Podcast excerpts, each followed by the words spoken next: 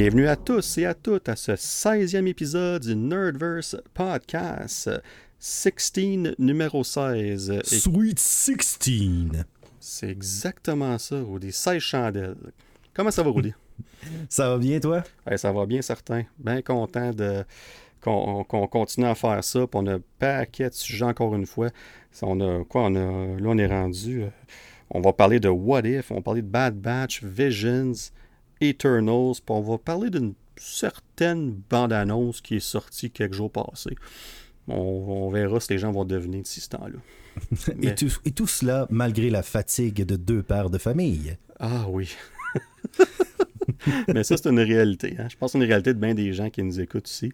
Euh, mais c'est correct. Euh, on fait ça pour le plaisir. C'est un moment où on peut relaxer puis jaser de, de toutes ces choses-là ensemble, puis de partager ça avec vous tous et vous toutes, bien entendu. Euh, on va commencer tout de suite parce que, comme je disais tantôt, on a plusieurs sujets.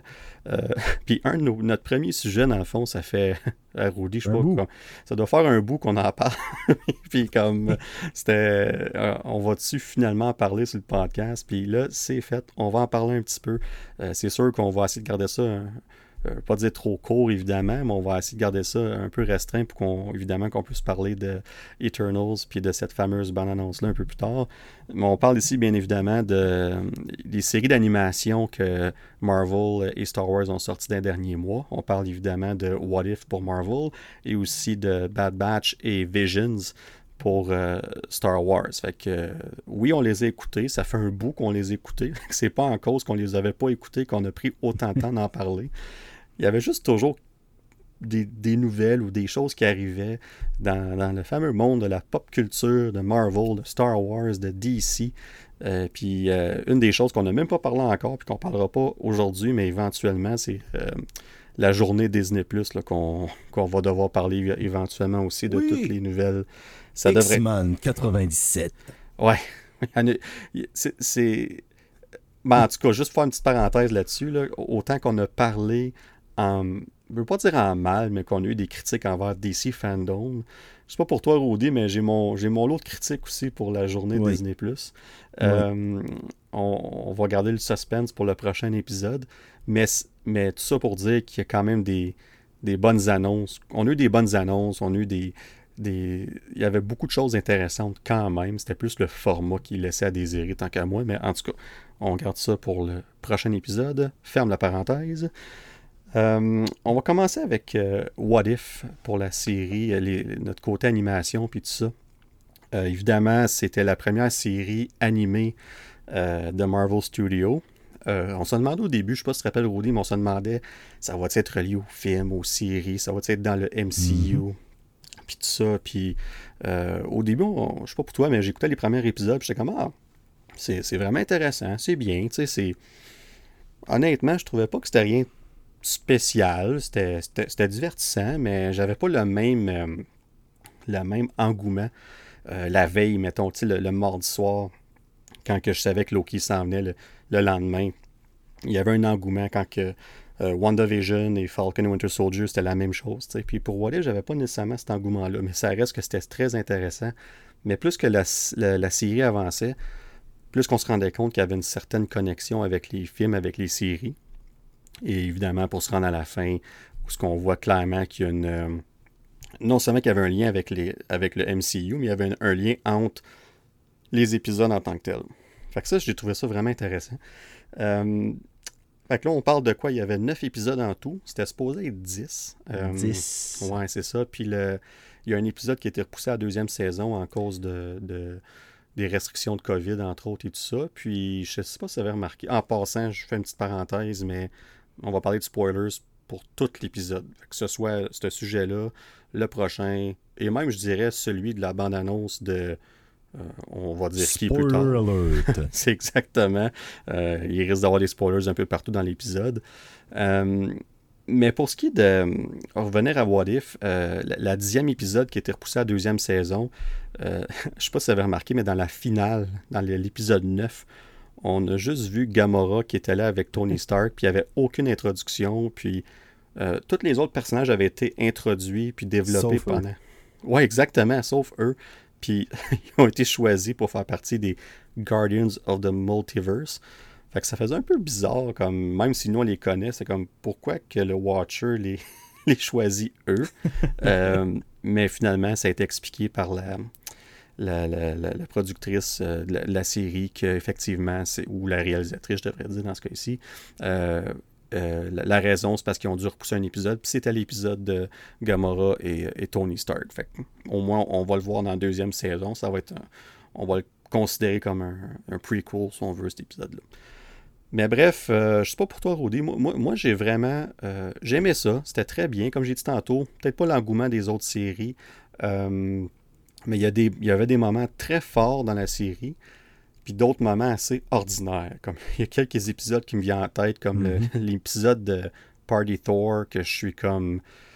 Oui, c'était le fun, c'était drôle, puis tout ça, mais j'étais comme. Ça, ça, sert à quoi, tu sais? comme c'était bien, c'était intéressant, puis je je suis très conscient que c'est un concept. C'est une série de concepts. What If, là, c'est.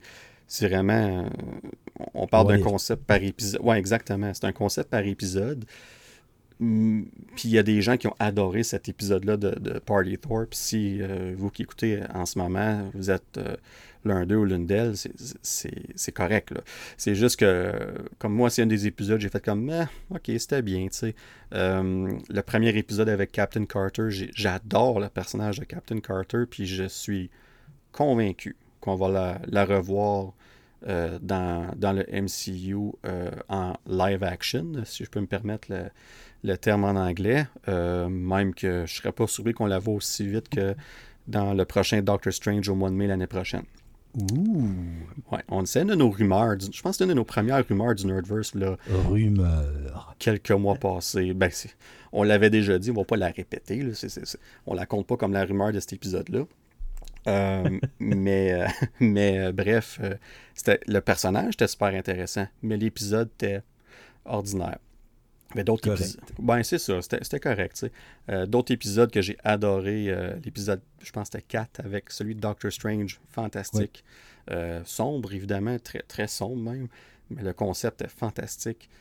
j'ai adoré l'épisode 8 aussi, où ce qu'on voit Vision, Ultron Vision, comment est-ce qu'il prend le, pas juste la planète, mais l'univers au complet euh, sous sa charge, puis tout ça, de voir comment puissant. Dans le fond, ça donne une version intéressante de comment est-ce que Ultron aurait pu être s'il aurait réussi dans le film Age of Ultron, dans le deuxième Avengers. Puis beaucoup de gens ont critiqué que le fait que dans ce film-là, Ultron n'avait pas été fait à sa juste valeur, mais dans cet épisode-là, on voit ce que ça aurait pu être. C'était vraiment intéressant.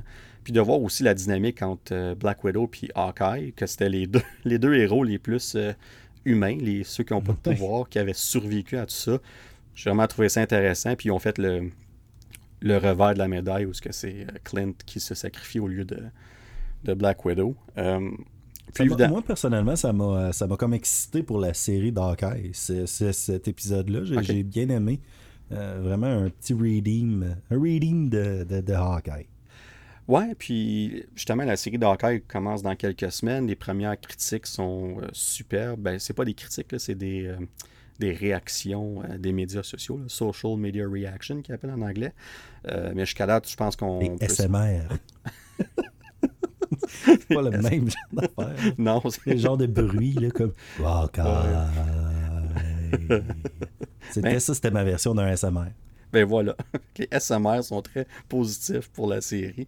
Mais euh, en tout cas, on va voir dans quelques semaines. Ça commence bientôt. Mais tu as raison, euh, ça l'a mis euh, un peu d'emphase sur Hawkeye, ce qui n'a pas été le cas nécessairement dans les films jusqu'à date. À part peut-être Avengers Endgame où il y avait un bon, une bonne emphase sur lui. Il faisait partie d'un des personnages principaux, puis c'était très intéressant. Son, le, son, personnage, comment est-ce qu'il évoluait dans ce film-là, entre autres. Puis on va voir les répercussions de tout ça dans la série Hawkeye, évidemment.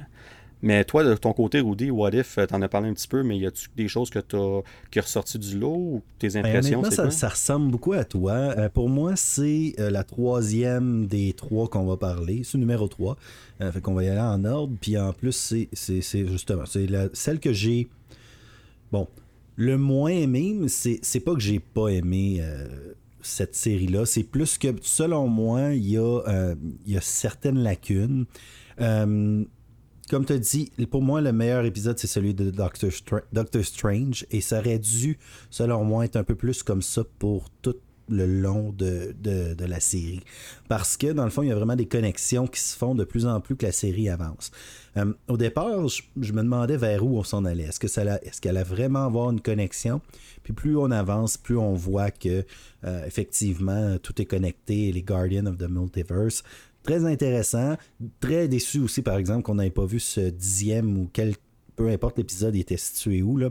Je pense que ça leur aurait vraiment rajouté du contexte à l'équipe qui, qui bâtissait. Euh, euh, pour moi, comme je dis, Doctor Strange. Party Thor, par contre, euh, je suis un petit peu en désaccord avec toi dans le sens que c'est le personnage, honnêtement, bon, m'en fous un petit peu. C'est tout. Ce que j'ai aimé surtout, c'est les, les à côté. voir Loki en, en Frost Giant. Oui, c'est vrai. ça, pour moi, ça a été super. Voir voir tout le, autour de Thor, euh, parce que c'était beaucoup basé sur Thor, mais moi, c'était tout ce qu'il y avait autour que j'aimais. Euh, c'est intéressant comme concept, mais comme je dis, j'ai aimé cet épisode-là pour ça, euh, mais j'ai pas adoré, effectivement. Mais pour moi, vraiment, le highlight de la série, c'est vraiment l'épisode de Doctor Strange. Même ce qui me rapporte, et c'est pour ça que je t'ai parlé de ça sur Messenger pour euh, le Dark Doctor Strange, euh, qu'on va peut-être parler dans un trailer près de chez vous tantôt. Euh, je crois avoir aperçu de Dark, Dark Doctor Strange à quelque part, mais je suis pas certain, ou c'est peut-être justement mon esprit qui me joue des tours. J'ai vraiment aimé les deux versions, la version de Doctor Strange qui, qui, accumule là, des, des, des, bêtes spirituelles, etc. C'était vraiment, vraiment, c'était vraiment, cool. super. Cet épisode-là était superbe, Ah oui, puis ça me surprendrait pas qu'on qu'on ait quelque chose par rapport à ça, justement, dans Doctor Strange. Euh, Captain Carter, super intéressant, euh, intéressante plutôt. Euh, vraiment une autre, une autre vision de ce que, ce que Captain America pourrait être. Comme tu disais, Ultron, adoré comme méchant. Dans Vraiment, on sentait la puissance d'Ultron, euh, vraiment, dans, dans, cette, série-là. Et là, ben, il y a tous les sous-personnages. Comme je dis, Hawkeye est superbe. J'ai vraiment bien mieux aimé Black Widow dans cette série-là. Ah oui. Hein. Que son film, personnellement. Euh, j'aimais, je pense que ce qui était le fun, c'était j'ai toujours aimé les contextes de fin du monde. Et puis là, de voir que c'est les deux seuls humains vivants, moi, ça me donne. Ça me donnait euh, le feeling de, de fin du monde. Fait que c'est peut-être pour ça aussi que, j'ai encore plus aimé. Euh, non, en gros, c'est ça. C'est rien d'exceptionnel pour le moment. Est-ce qu'on va avoir une meilleure continuité par la suite? Ah oui, c'est certain, j'ai beaucoup aimé euh, l'épisode de, Black Panther euh, oui, Star-Lord. Oui, la deuxième. Euh, ouais, c'est vrai. puis la réapparition de... J'ai un blanc de mémoire. Flèche, monsieur, c'est en bleu. Là. Ah, ah Yondu. Yondu, exactement. Moi, j'adore Yondu. Je l'ai adoré dans le film. C'était le fun aussi de le revoir cet épisode-là était vraiment intéressant aussi euh, de voir un autre, un autre parti, là, puis Peter Quill qui, qui, est dans un dans un, euh, dans un restaurant. c'est intéressant là, de là à savoir est-ce que ça va avoir vraiment un gros impact sur les, les live action justement?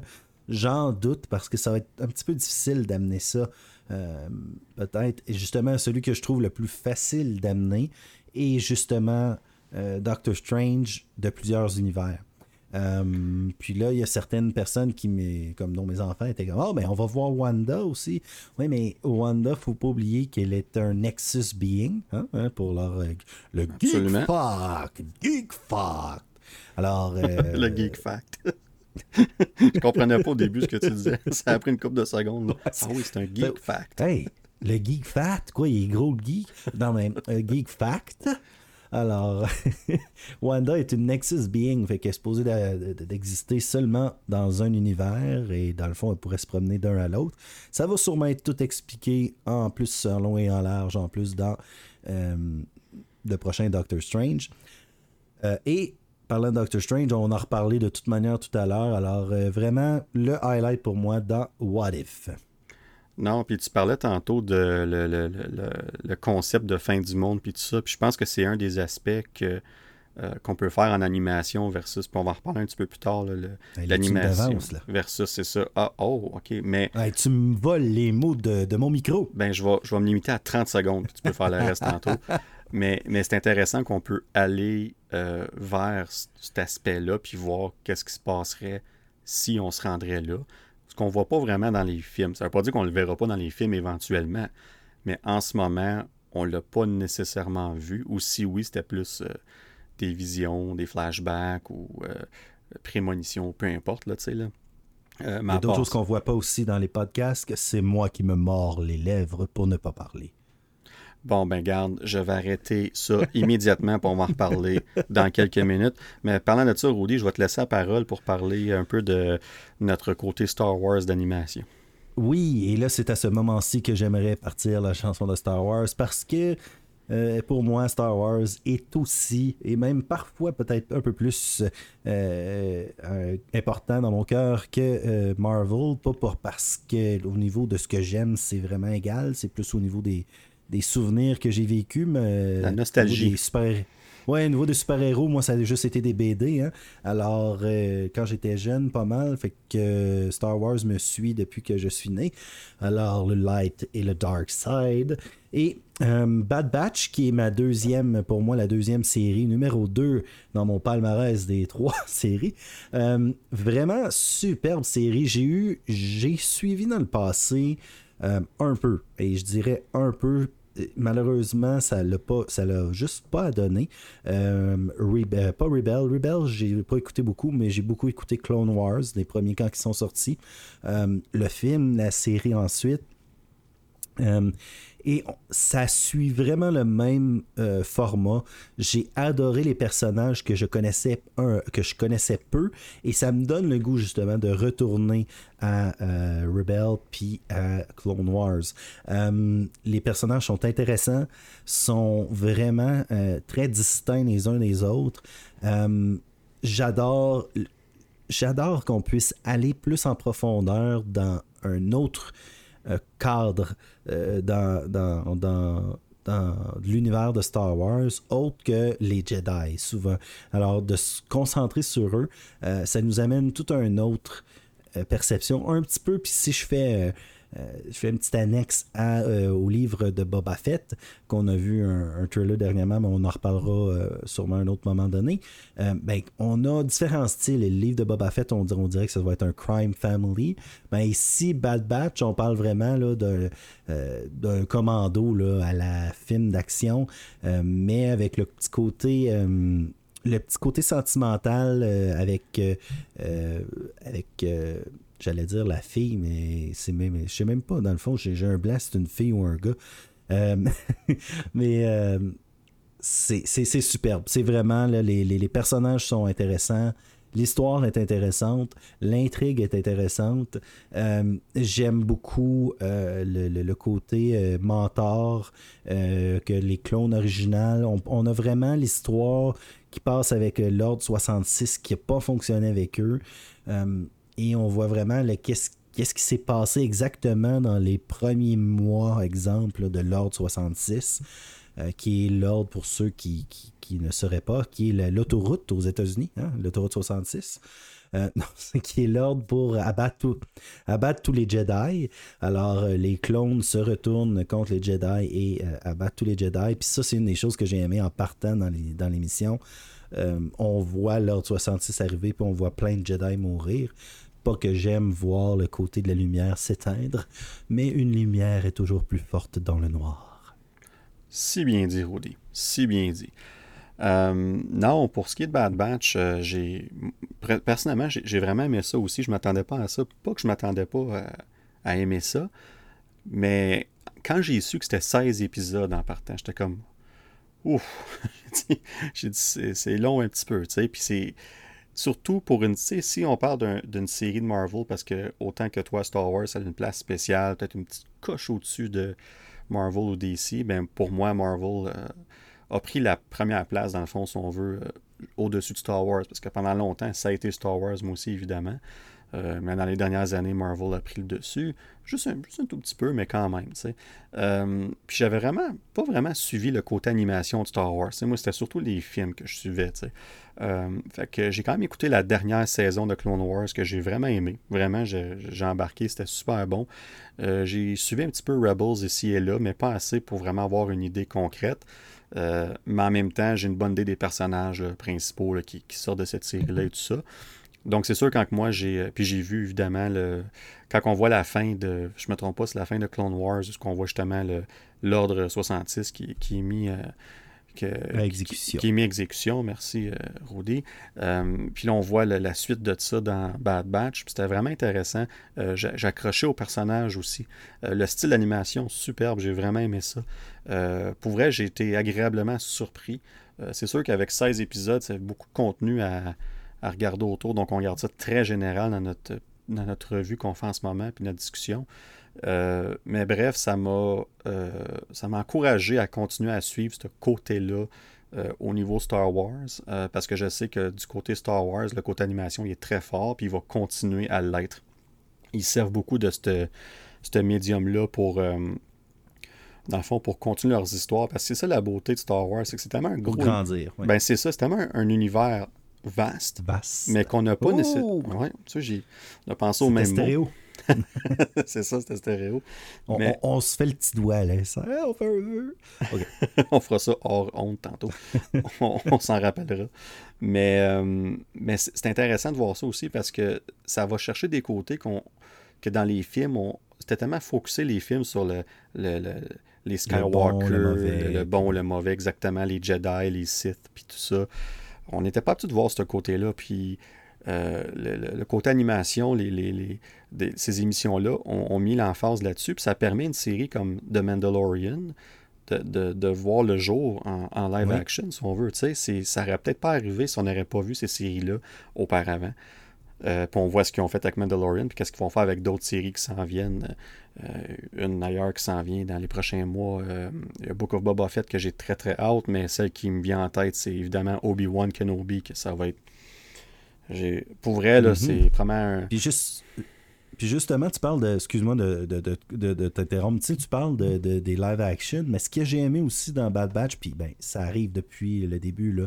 C'est juste que ça, ça m'a remis euh, étant donné que ça faisait tellement longtemps que j'avais écouté euh, Clone Wars, euh, ça m'a remis dans le fait que on a des personnages qui apparaissent dans les dessins animés en premier, et puis on les revoit en live action après, et puis on fait Oh, cool! Comme Ashoka, comme là, dans celui-ci, c'est l'inverse. On a vu Ling Mei, la Bounty Hunter. J'ai un plan encore je suis fatigué, je m'excuse. Alors, euh, le Lynn May, qui, ça c'est l'actrice la, qui joue, je crois, ouais, la bande Aussi le nom m'échappe, mais ouais. elle est dans Bad Batch, puis on la voit, elle a un côté, euh, elle veut, on pense qu'elle veut le mal de Omega, qui est la euh, qui est la petite fille, euh, mais finalement, euh, c'est, elle veut son bien en, bout de ligne. on voit aussi, quand ils vont sur Camino, on voit bon, les, les, les, créateurs des clones, on voit qu'ils ont été pris un petit peu, puis on voit qu'il y en a qui avaient quand même un certain degré de, de bonté en eux ou de, de ils ne faisaient pas juste ça pour l'argent. on voit sur Camino, il y avait une des, une des docteur ou scientifique qui voulait protéger Omega euh, par amour, on dirait, par, euh, euh, par attachement, ce qui est vraiment différent de ce qu'on connaissait des, des, scientifiques de, Camino puis des, des, clones. Là, je rentre dans des détails un peu plus précis, mais tout ça pour dire que c'est le fun de voir ces personnes-là, ces personnages-là prendre vie après ça à travers des, des humains, des, acteurs dans, le live action? Non, absolument. C'est une question qu'on va toucher dans quelques minutes aussi. On va comparer les deux côtés. Euh, mais là, ça nous amène vers notre troisième série qui est oh. euh, Star Wars euh, Visions. qu'on on, s'en va complètement ailleurs. C'est une série d'anthologie. une série d'anthologie, donc oh. pas vraiment reliée évidemment au, au film, aux séries ou quoi que ce soit, on appelle ça le, canon, si on veut. Là. Euh, mais je vais, je, juste en parler vite fait, Rudy, parce que ça ça m'a surpris, parce qu'au début, j'écoutais... Euh, je pense que la première épisode que j'ai écouté, je les ai pas écoutés en ordre nécessairement. C'était, je pense que c'était Village of the Bride, je me trompe pas. L'épisode 3 ou 4, parce qu'on m'avait dit commence par celle-là. C'est... Puis. Euh, Super intéressant. Puis ça, selon moi, ça l'ouvre la porte à une série complète, là, mais je te laisse, je te laisse continuer. Non, mais c'était, vraiment intéressant. Pour le début, c'est vraiment un côté animé comme. Euh, euh, c'est un côté complètement différent. Puis ça, je sais qu'au lieu de en parler dans quelques minutes parce que as, évidemment, tu, aimes beaucoup ce côté d'animation-là. Mais, mais je, je pensais pas aimer ça, pour être très honnête. Bon, j'ai vu la bande-annonce, j'étais comme, OK, je vais l'écouter quand je vais avoir du temps. Évidemment qu'un podcast qu'on parle de Star Wars, entre autres, je me suis dit, c'est certain que je vais l'écouter pour qu'on puisse en parler. Mais je me suis pas senti, une fois que j'écoutais un épisode, je me suis pas senti comme si j'étais obligé de le faire ça m'a intrigué au point de faire comme, OK, j'avais hâte de voir les prochains. Puis je pense que c'est cet épisode-là en tant que tel, Village of the Bride, où ils, euh, ils vont euh, soumettre cet épisode-là pour une nomination aux Oscars. J'ai entendu ah, ça. Je savais même pas ça. oui. Pour un, ils appellent ça euh, Short Animated, quelque chose comme ça. fait que c'est vraiment intéressant. Mais en tout cas, bref, je vais te laisser parler, Rudy, parce que je sais que tu as eu as particulièrement apprécié cette, cette série-là c'est vraiment une de mes séries euh, préférées de Star Wars depuis très longtemps. Euh, c'est innovant, c'est différent. Ce que j'ai vraiment apprécié aussi, c'est sûr qu'il y a certains épisodes que j'aimerais. C'est ça, que, c'est ça qui est frustrant dans un sens aussi parce qu'il y a certains épisodes que j'aimerais avoir une série complète. Exemple, euh, l'épisode 4, comme tu as dit. aussi, celui, l'épisode où ce que j'ai pas les, titres avec moi en ce moment, euh, mais euh, exemple, il y a une, petite fille là, genre euh, lapin avec bon sur une planète où ce que il y a beaucoup d'honneur avec un, un genre de parrain, puis là la, planète se fait envahir, perdre leur. Il y a beaucoup d'épisodes qui laissent place à imagination, à développement, mais dès le premier épisode, moi je les écoutais en un après l'autre. Premier épisode, waouh! J'étais impressionné du style noir et blanc avec certaines couleurs qui, ressortaient. Samouraï, parce que euh, moi j'aime beaucoup de choses dans la vie, c'est certain. Euh, vous allez dire que j'aime tout, euh, c'est pas faux, mais les mangas dans ma vie prennent, ont pris une place même plus grande que Marvel, que les super-héros, que je pense que j'ai lu plus de manga dans ma vie, deux fois plus minimum, trois fois plus de manga que de bande dessinée. Euh, c'est un, c'est quelque chose qui se lit rapidement, souvent, les, les mangas. Euh, j'ai commencé comme bien des, gens de mon âge avec Dragon Ball. Euh, puis je pourrais faire un podcast juste de manga, ce qui m'a amené plus tard aux euh, animés japonais. malgré que tout le monde qui nous écoute en ce moment a sûrement déjà écouté un animé japonais sans s'en rendre compte. Alors on peut prendre Astro le petit robot, on peut prendre bon les cités d'or. ça c'est toutes des animations japonaises ou fortement inspiré d'animation japonaise. Puis la série Vision, euh, c'est toutes des euh, animateurs différents qui ont été demandés de faire des épisodes où leur vision, justement, de l'univers de Star Wars à travers leur propre, euh, leur propre art, leur propre style. Alors, vous avez justement, quand on parle de Astro le petit robot, un épisode, excusez-moi, un épisode euh, est totalement fait par, si je me rappelle bien, par soit le fils ou quelque chose comme ça dans la famille ou des créateurs d'Astro. Euh, et c'est clairement juste un petit robot qui ressemble étrangement à Astro, qui veut devenir un Jedi. Fait que tu la même histoire à la Pinocchio, euh, à peu près qui le, robot qui veut devenir un Jedi, mais il n'est pas humain, fait qu'en théorie, il a pas la force, etc. J'ai vraiment aimé, malgré que le style d'animation, c'est pas mon style préféré, loin de là, mais l'histoire était super belle quand même. Euh, comme je disais, vous avez, euh, il y a toutes sortes d'épisodes. Il y a un épisode où est-ce que j'ai beaucoup aimé, avec un style d'animation beaucoup plus, euh, je dirais, fast food, où est-ce qu'on a un groupe de musique, un Jedi qui se fait poursuivre, qui finalement décide pour se faire, pas se faire chassé par les Bounty Hunters ou l'Ordre 66, peu importe, va arriver dans un, dans un band de, de musique et leur rêve à ce band de musique-là, c'est de faire d'être les plus populaires de, de, toute la galaxie et ça tombe que c'est un Jabba, le chanteur, qui est pas mal plus cool que Jabba the Hutt. Euh, et que pour terminer, spoiler, euh, et ils arrivent devant Jabba the Hutt euh, pour faire une chanson qui est quand même accrocheuse, c'est vraiment intéressant. Et ils deviennent tellement populaires qu'ils continuent, ou c'est ce qu'on imagine vraiment, là, on va dans, de tous les bords, tous les côtés. J'ai vraiment aimé, l'épisode de, de, la Bride. Pourquoi? Parce qu'ici, la force était amenée sous une autre forme. Alors, sur une, autre planète, ils connaissaient la force, utilisaient la force, mais l'appelaient d'une toute autre manière différente. Et moi, ça, j'aime beaucoup ça, voir ça, parce que je me dis, dans une galaxie aussi, aussi intelligent qu'on soit, l'humain, dans peu importe combien d'années, il va sûrement à quelque part avoir des mondes où est-ce qu'on n'appellera pas les choses de la même manière. Et justement, la légende des Jedi se perd ou, euh, sais, va, va, prendre un peu comme la poussière, va, va, s'évaporer tranquillement plus que tu vas à l'extérieur du centre de la galaxie ou peu importe.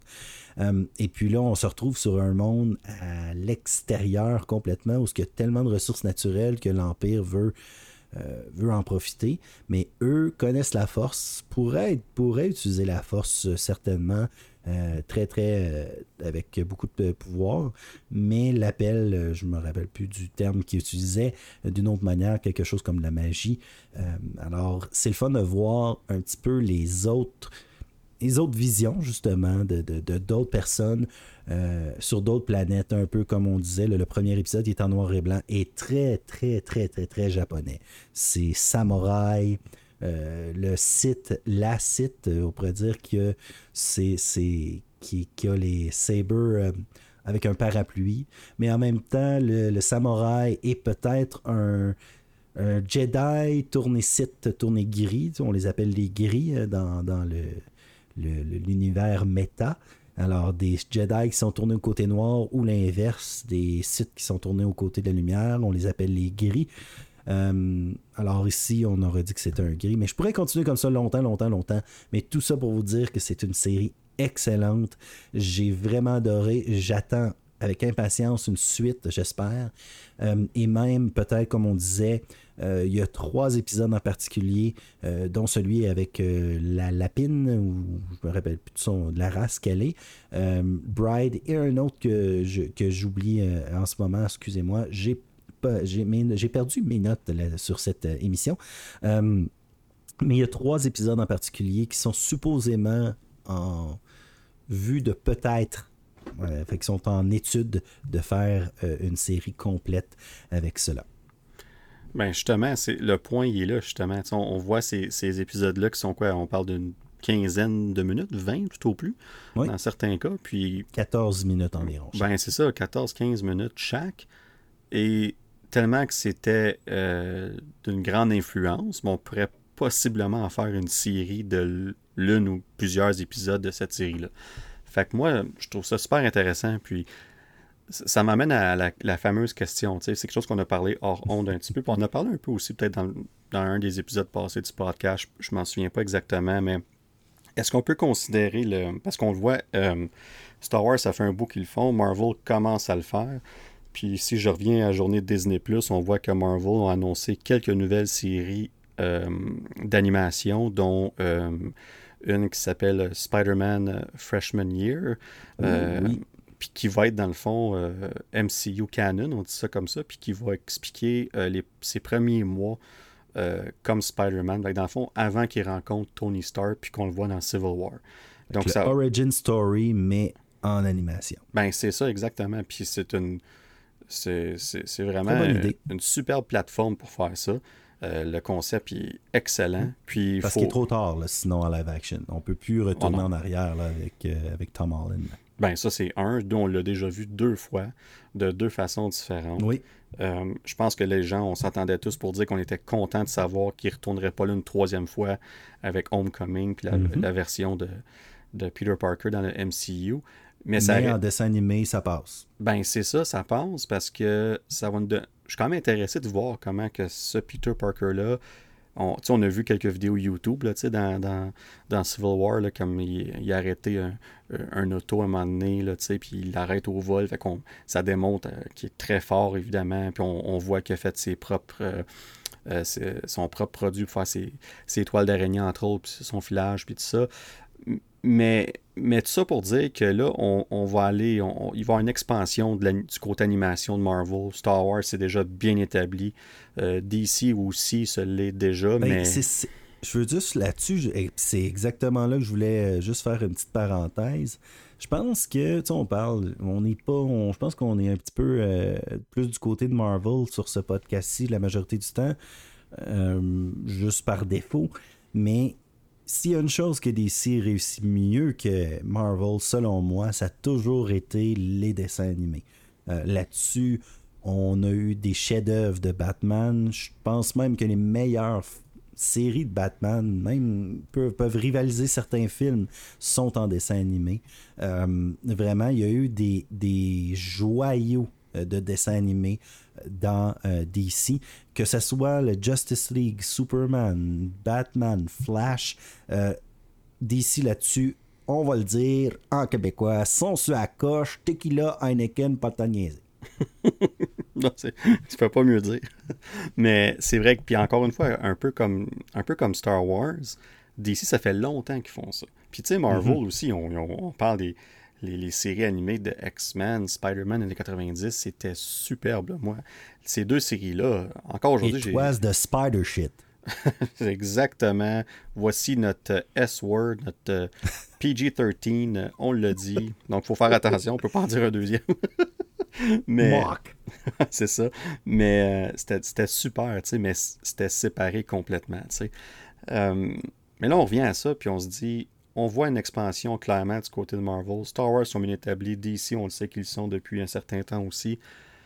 Mais est-ce que les deux sont comparables? Est-ce que, parce que là, là c'est plus juste des séries animées comme dans le temps, puis on a des films qui sont complètement séparés.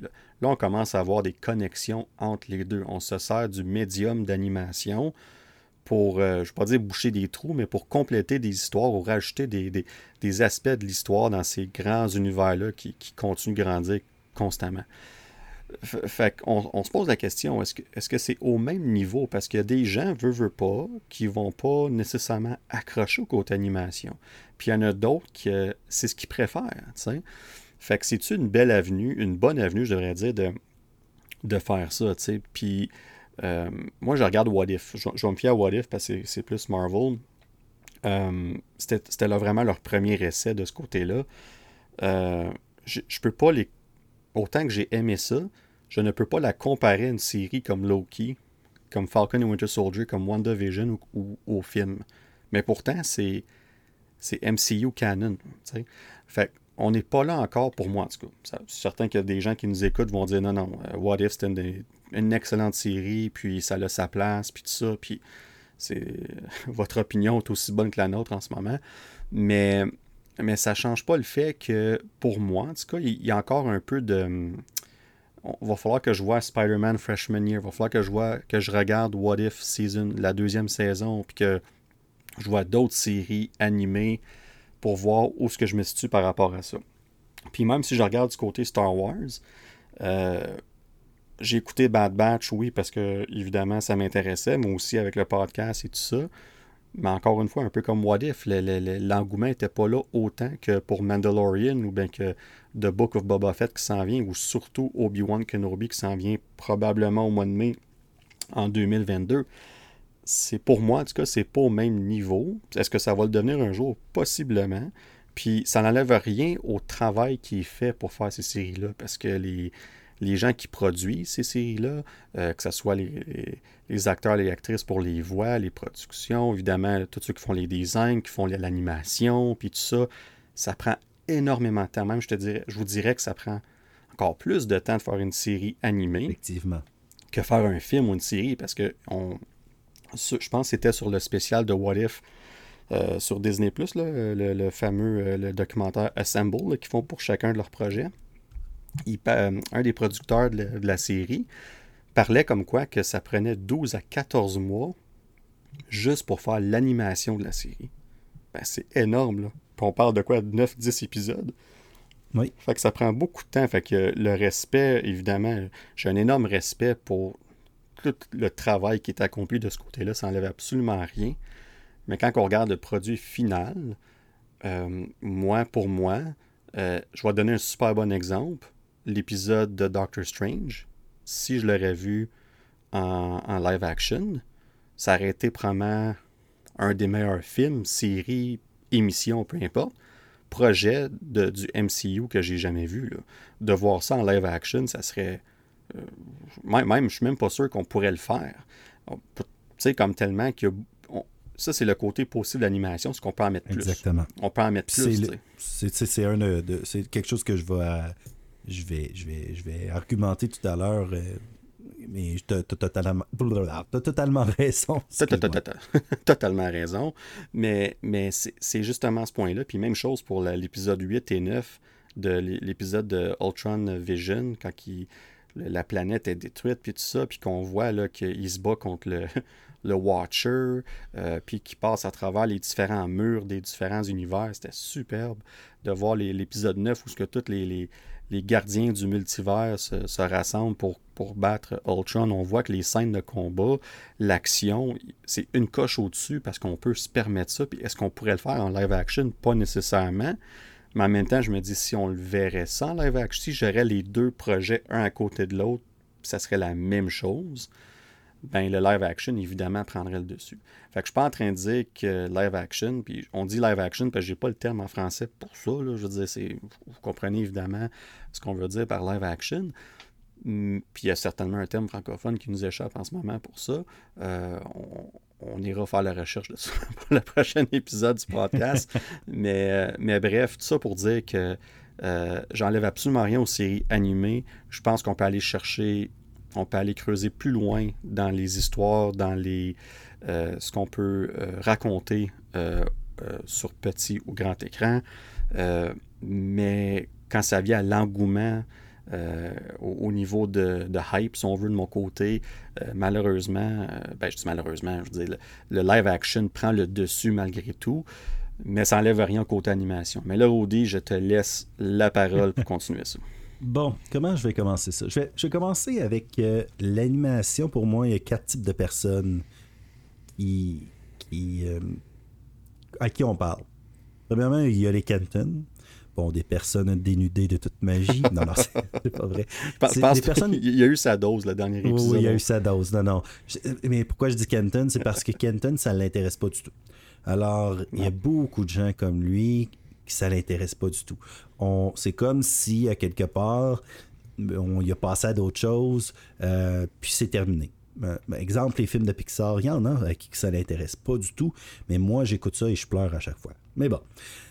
Ensuite, il y a les gens comme toi qui sont ouverts, pas nécessairement fermés à écouter ça. S'il y un bon film de Pixar qui sort, et euh, qui va faire rire à la fois les adultes, les enfants, va gracieusement aller le voir. Petite parenthèse, euh, je fais une parenthèse, je m'excuse, mais tu parles de ça, c'est un excellent point. Puis je vais faire euh, le film Soul, qui est sorti à Noël l'année passée, était l'un de mes films préférés de l'année. Comme ah, tout film confondu. Euh, donc, ça justement, c'est un très bon exemple. Puis j'ai adoré ce film-là. Puis garde cette animation. Mais en tout cas, continue, mais je viens de faire cette parenthèse. Je, je, dis Pixar, ben, c'est une référence facile pour les auditeurs c'est ça, des gens ouverts, des gens qui ne sont pas nécessairement fermés à l'animation. Troisièmement, il y a les gens qui ont resté avec l'animation comme moi. Comme moi, Francis Lavoie, qu'on va recevoir éventuellement, de nos auditeurs. Euh, puis il y en a d'autres. La première personne, le premier auditeur qui nous a écrit une question, c'était par rapport à What If Bad. Euh, pas What If, à, propos de Bad Batch. Euh, alors, il y a des gens qui, ont suivi, qui ont continué ça. Et finalement, il y a les nouveaux clients. Les, jeunes, mon fils Liam Alexis Bonsum, qui est un fan fini de Bad Batch, qui a écouté Vision en quelques heures seulement, et il ne me croyait pas. Alors, il savait pas, il ne croyait pas vraiment que c'était bon, puis oh, là, quand une fois qu'il l'a écouté, il dit Ben oui, je te croyais, mais il les, a écoutés les neuf, un après l'autre. Euh, c'est ça, neuf? Oui, neuf, un après l'autre. euh, sans, sans interruption. Il a adoré ça, il en a mangé. Fait que tu as les nouveaux clients comme ça. Pour moi, c'est toute une question d'évolution. Euh, à la même manière qu'on a dit que les jeux vidéo étaient juste pour les nerds, geeks ou quoi que ce soit dans le passé, maintenant c'est rendu sérieux. On n'aurait jamais eu de film de Dracula de Tom Cruise sans avoir le roman. Mais aujourd'hui, tu prends quelqu'un qui a lu juste le roman, regarde le film, il va avoir les quatre types de personnes encore. Il va avoir les personnes qui vont être fermées à l'innovation, les personnes qui vont être ouvertes à l'évolution, les personnes qui adorent ça, puis les personnes, les nouveaux clients. L'animation, c'est la même chose. Moi, je vous parlais tout à l'heure de Astro le robot, les cités d'or. Pour moi, c'est des souvenirs cultes, sûrement pour toi aussi.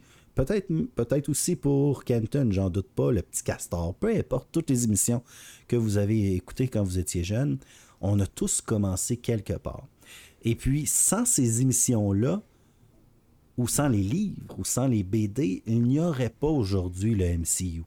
Fait qu'on n'a pas le choix d'avoir passé par X-Men 97 qu'on va voir bientôt, mais les, de 1997, le Spider-Man tellement laid qui se pointe. Mais ben, sans cette émission LED d'animation, hein, c'était laid, là, comparé au, au standard d'aujourd'hui, c'est extrêmement laid. Mais on n'aurait pas ça. Puis aujourd'hui, on a une animation d'une qualité incroyable.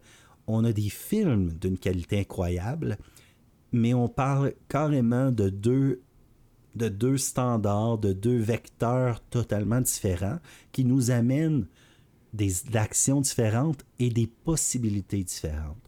Euh, je vais prendre un exemple qu'on va voir bientôt et qui me qui vraiment m'intrigue énormément, Moon Knight. Moon Knight a toujours, de ce que j'ai lu, n'a jamais été vraiment adapté. Pourquoi? Parce que le fait d'avoir quatre personnalités, cinq, six, peu importe, du personnage, rend la tâche de l'acteur, qui dans ce cas, Isaac, euh, c'est ça? Oscar euh, Isaac, Oscar Isaac, la tâche extrêmement difficile. Mais dans le média de la bande dessinée, ou même d'un dessin animé, et encore là, plus tu, plus tu rends le, le le médium réel, plus la tâche est difficile. Prenez les jeux vidéo, même chose. L'expérience d'un jeu vidéo de Mario Bros dans le temps sur un écran 2D euh, en pixels, mais, et là vous avez augmenté à Mario 64. Il y en a qui ont lâché à partir de Mario 64. Ils n'étaient plus capables d'embarquer dans ça à cause de la complexité des mouvements. Et là, on a vu une évolution. Et là, aujourd'hui, on parle de réalité virtuelle. Imaginez juste mettre justement Mario Bros ou même justement les Avengers en réalité virtuelle, ça s'est fait avec Iron Man dernièrement. J'ai pas pu euh, expérimenter ça encore. Mais à chaque fois, l'évolution fait en sorte que la tâche est encore plus difficile mais d'une autre manière. Comme tu disais, j'ai vraiment aimé le fait que tu dises que ça prend un temps énorme faire des dessins animés. Imaginez dans le temps, quand vous avez peut-être fait ça, ceux qui écoutaient, faire des dessins sur 50 pages et faire un mini cahier qui fait comme qu'un bonhomme ou allumette qui avance, là, parce que moi, j'étais juste capable de faire un bonhomme allumette. Ma soeur, elle, la faisait euh, sûrement Shang-Chi déjà à ce moment-là sur un carton. Mais c'est incroyable la difficulté de faire des dessins animés, mais ça l'offre aussi la possibilité d'aller tellement plus loin parce que on peut carrément aller en dehors du corps humain. Tandis que les effets spéciaux nous aident à aller un petit peu plus loin dans des films comme Endgame ou des films comme euh, justement Shang-Chi qu'on vient voir, Eternals, peu importe. Mais regardez, prenez juste cet exemple Game of Thrones. Beaucoup de gens vont avoir écouté Game of Thrones. Euh, Danick, je ne sais pas si tu as écouté Game of Thrones au complet, il me semble que oui. Euh, pas au complet, non. Pas complet. Bon, il y a une scène. Bon, on a parlé à un moment donné de, des scènes de combat. Un peu comme dans, dans Endgame, les scènes de combat incroyables là, où ce que tu vois des tonnes de monde. Et là, on a le, fameux débat. Est-ce qu'on fait des effets spéciaux ou on fait des effets euh, pratiques? Alors, des effets pratiques, c'est sur place, euh, filmé avec des tonnes de gens qui vont courir dans une armée. La difficulté est totalement différente. Puis moi, pour moi, les arts ces deux arts-là se valent, s'équivalent. Comme les jeux vidéo, pour moi, qui est un art. Ceux qui font des jeux vidéo, je leur lève mon chapeau, c'est incroyable. Et ça revient aussi à un autre débat. Et dernièrement, on parlait de Denis Villeneuve. Qui c'est qui les autres qui ont dit que c'était pas du cinéma, le MCU Martin Scorsese, euh, tout récemment. Euh, Ridley Scott la semaine passée. Exactement. Honnêtement, moi, ça me, ça me dégueule. Euh,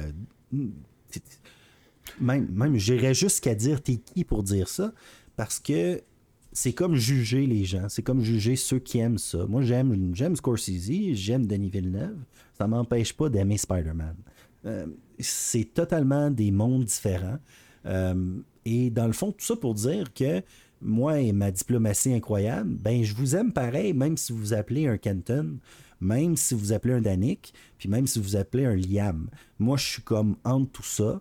Euh, je suis un geek des temps modernes qui écoute beaucoup d'animés japonais. Encore en m'entraînant, j'écoute des animés de sport, j'écoute Naruto, One Piece, etc. J'adore ça. Mais j'écoute aussi Vision, Bad Batch. Euh, je vais écouter, euh, j'ai adoré, exemple, je sais pas, je pense que tu m'en avais parlé de la série de Guillaume Del Toro, de Troll. sur Netflix. Incroyable, superbe série les Pixar, etc. Et je crois qu'un film comme Soul, comme tu as dit, a autant d'impact, peut avoir autant d'impact que n'importe quel film, euh, que ça soit, euh, bon, sais pas moi, Good Will Hunting ou euh, Big Fish ou Notebook, peu importe. Je crois que tout est dans la manière d'apporter l'expérience que l'on vit Exemple, moi j'ai vécu, j'ai un jeu vidéo que j'ai pleuré, je, je pensais jamais pleurer autant que ça. C'est Finding Paradise, la, série Finding Paradise. J'ai pleuré le premier jeu incroyablement. J'ai pas arrêté de pleurer pendant le jeu. C'est une histoire incroyable. C'est comme un, un, jeu que tu contrôles un peu, mais qui est une superbe histoire. Mais tout est dans l'émotion, tout est dans l'expérience. Et puis pour moi, Vision ici a coché toutes les cases parce qu'on est passé d'un d'un style à un autre, d'un univers à un autre. Bad Batch, encore là, on suit l'histoire d'une gang de, soldats que j'aime beaucoup qui sont déviants. Et puis What If, ben, on va un petit peu, euh, un petit peu partout, euh, dans tous les sens, puis on voit ce que ça aurait pu être si, exemple, Thor avait pas eu Loki comme frère, euh, ou que si Steve Rogers aurait pas eu le sérum, mais Carter à la place. Et là, ben, on peut rêver comme quand on lit des livres. Ben, je pense que je pourrais continuer comme ça longtemps, mais je pense que ça définit bien euh, ma pensée. Non, c'est super. je pense que les deux idées qu'on a se complètent très bien. Je pense que un et l'autre, on, est très pour l'animation, même si on a un attachement différent envers ce médium-là. Mais ça ne change pas le fait qu'on est d'accord sur un point, c'est qu'on peut explorer énormément d'aspects euh, de ce côté-là avec le, côté animation, évidemment. Puis même ceux qui aiment pas regarder ça, la majorité du temps sont d'accord avec nous quand même. C'est juste oh que ça les intéresse pas. Puis souvent, c'est du temps à prendre. Hein. Euh, comme moi, personnellement, je préfère lire les mangas au niveau de l'animation japonaise. Là. Je préfère lire les mangas parce que je à cause de mon temps, à cause de je peux lire plus vite. Des scènes de combat, ça passe super rapidement dans une bande dessinée, dans n'importe quelle bande dessinée de super-héros que vous avez lu. Euh, vous allez voir, ça passe rapidement une scène de combat. Si vous vous attardez au dessin, peut-être pas, mais ça passe rapidement. Tandis que d'écouter une série de 16 épisodes comme Bad Batch, c'est time consuming. Le mot anglais de la journée. Alors, euh, ben, Mais oui, c'est du temps. Alors, euh, je pense qu'on a juste toutes nos priorités. Puis, c'est en aucun cas un jugement pour ceux qui n'aiment pas l'animation. Vous avez totalement le droit, comme ceux qui n'aiment pas lire. Euh, regardez, vous avez, vous avez le droit de ne pas aimer lire. Euh, mais je pense que justement, c'est une question d'appréciation.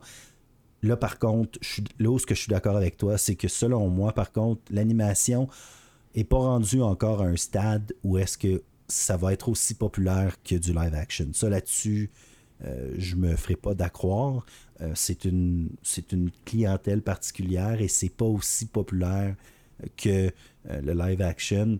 C'est comme dire bon le, rap est-ce que c'est plus populaire que le pop? Ben le pop encore là c'est des débats musicaux on pourrait. c'est subjectif, c'est des opinions. C'est subjectif. Tout est subjectif, mais c'est certain que les live action de Marvel, puis si on reste à MCU ou euh, Star Wars, les live action, selon moi, vont toujours rester plus populaires que euh, les animations. Ben, sur ces belles paroles, Audi, euh, je, ne peux en ajouter. c'est si bien dit pour terminer ce sujet. on va se diriger vers notre, notre, deuxième sujet, dans le fond, du podcast, qui est le film Eternals, qu'on est allé voir quelques semaines passées. D'ailleurs, on est ensemble, moi et toi, Rudy, pour aller voir ce film-là. Un film qui. Tu sais, avant qu'on rentre dans le détail du film, c'est un peu fascinant le en, anglais, on dit le, discourse, la conversation qu'il y avait autour de ce film-là, parce que euh, jusqu'à quelques semaines euh, du film, euh, de la sortie du film, on parlait de ce film-là comme un potentiel, une potentiel, un potentiel film qui pourrait être nominé aux Oscars pour meilleur film ou meilleure réalisatrice ou même, euh, quelqu'un qui a bêté sa maison sur le score de Rotten Tomato. Ben, c'est. Il a perdu. Ben, ouais, oui, clairement. on, va, on va revenir dans quelques minutes au fameux score euh, de Rotten Tomato. Mais, mais la conversation était vraiment intéressante. Puis là, là euh, le, film a eu sa première quelques semaines avant la sortie. Et les premières critiques ont commencé à sortir au début, c'était bien. Là. On avait commencé d'un 80 quelques sur Rotten Tomato. Puis ça a commencé à baisser, puis ça continue à baisser, puis ça n'a jamais vraiment remonté.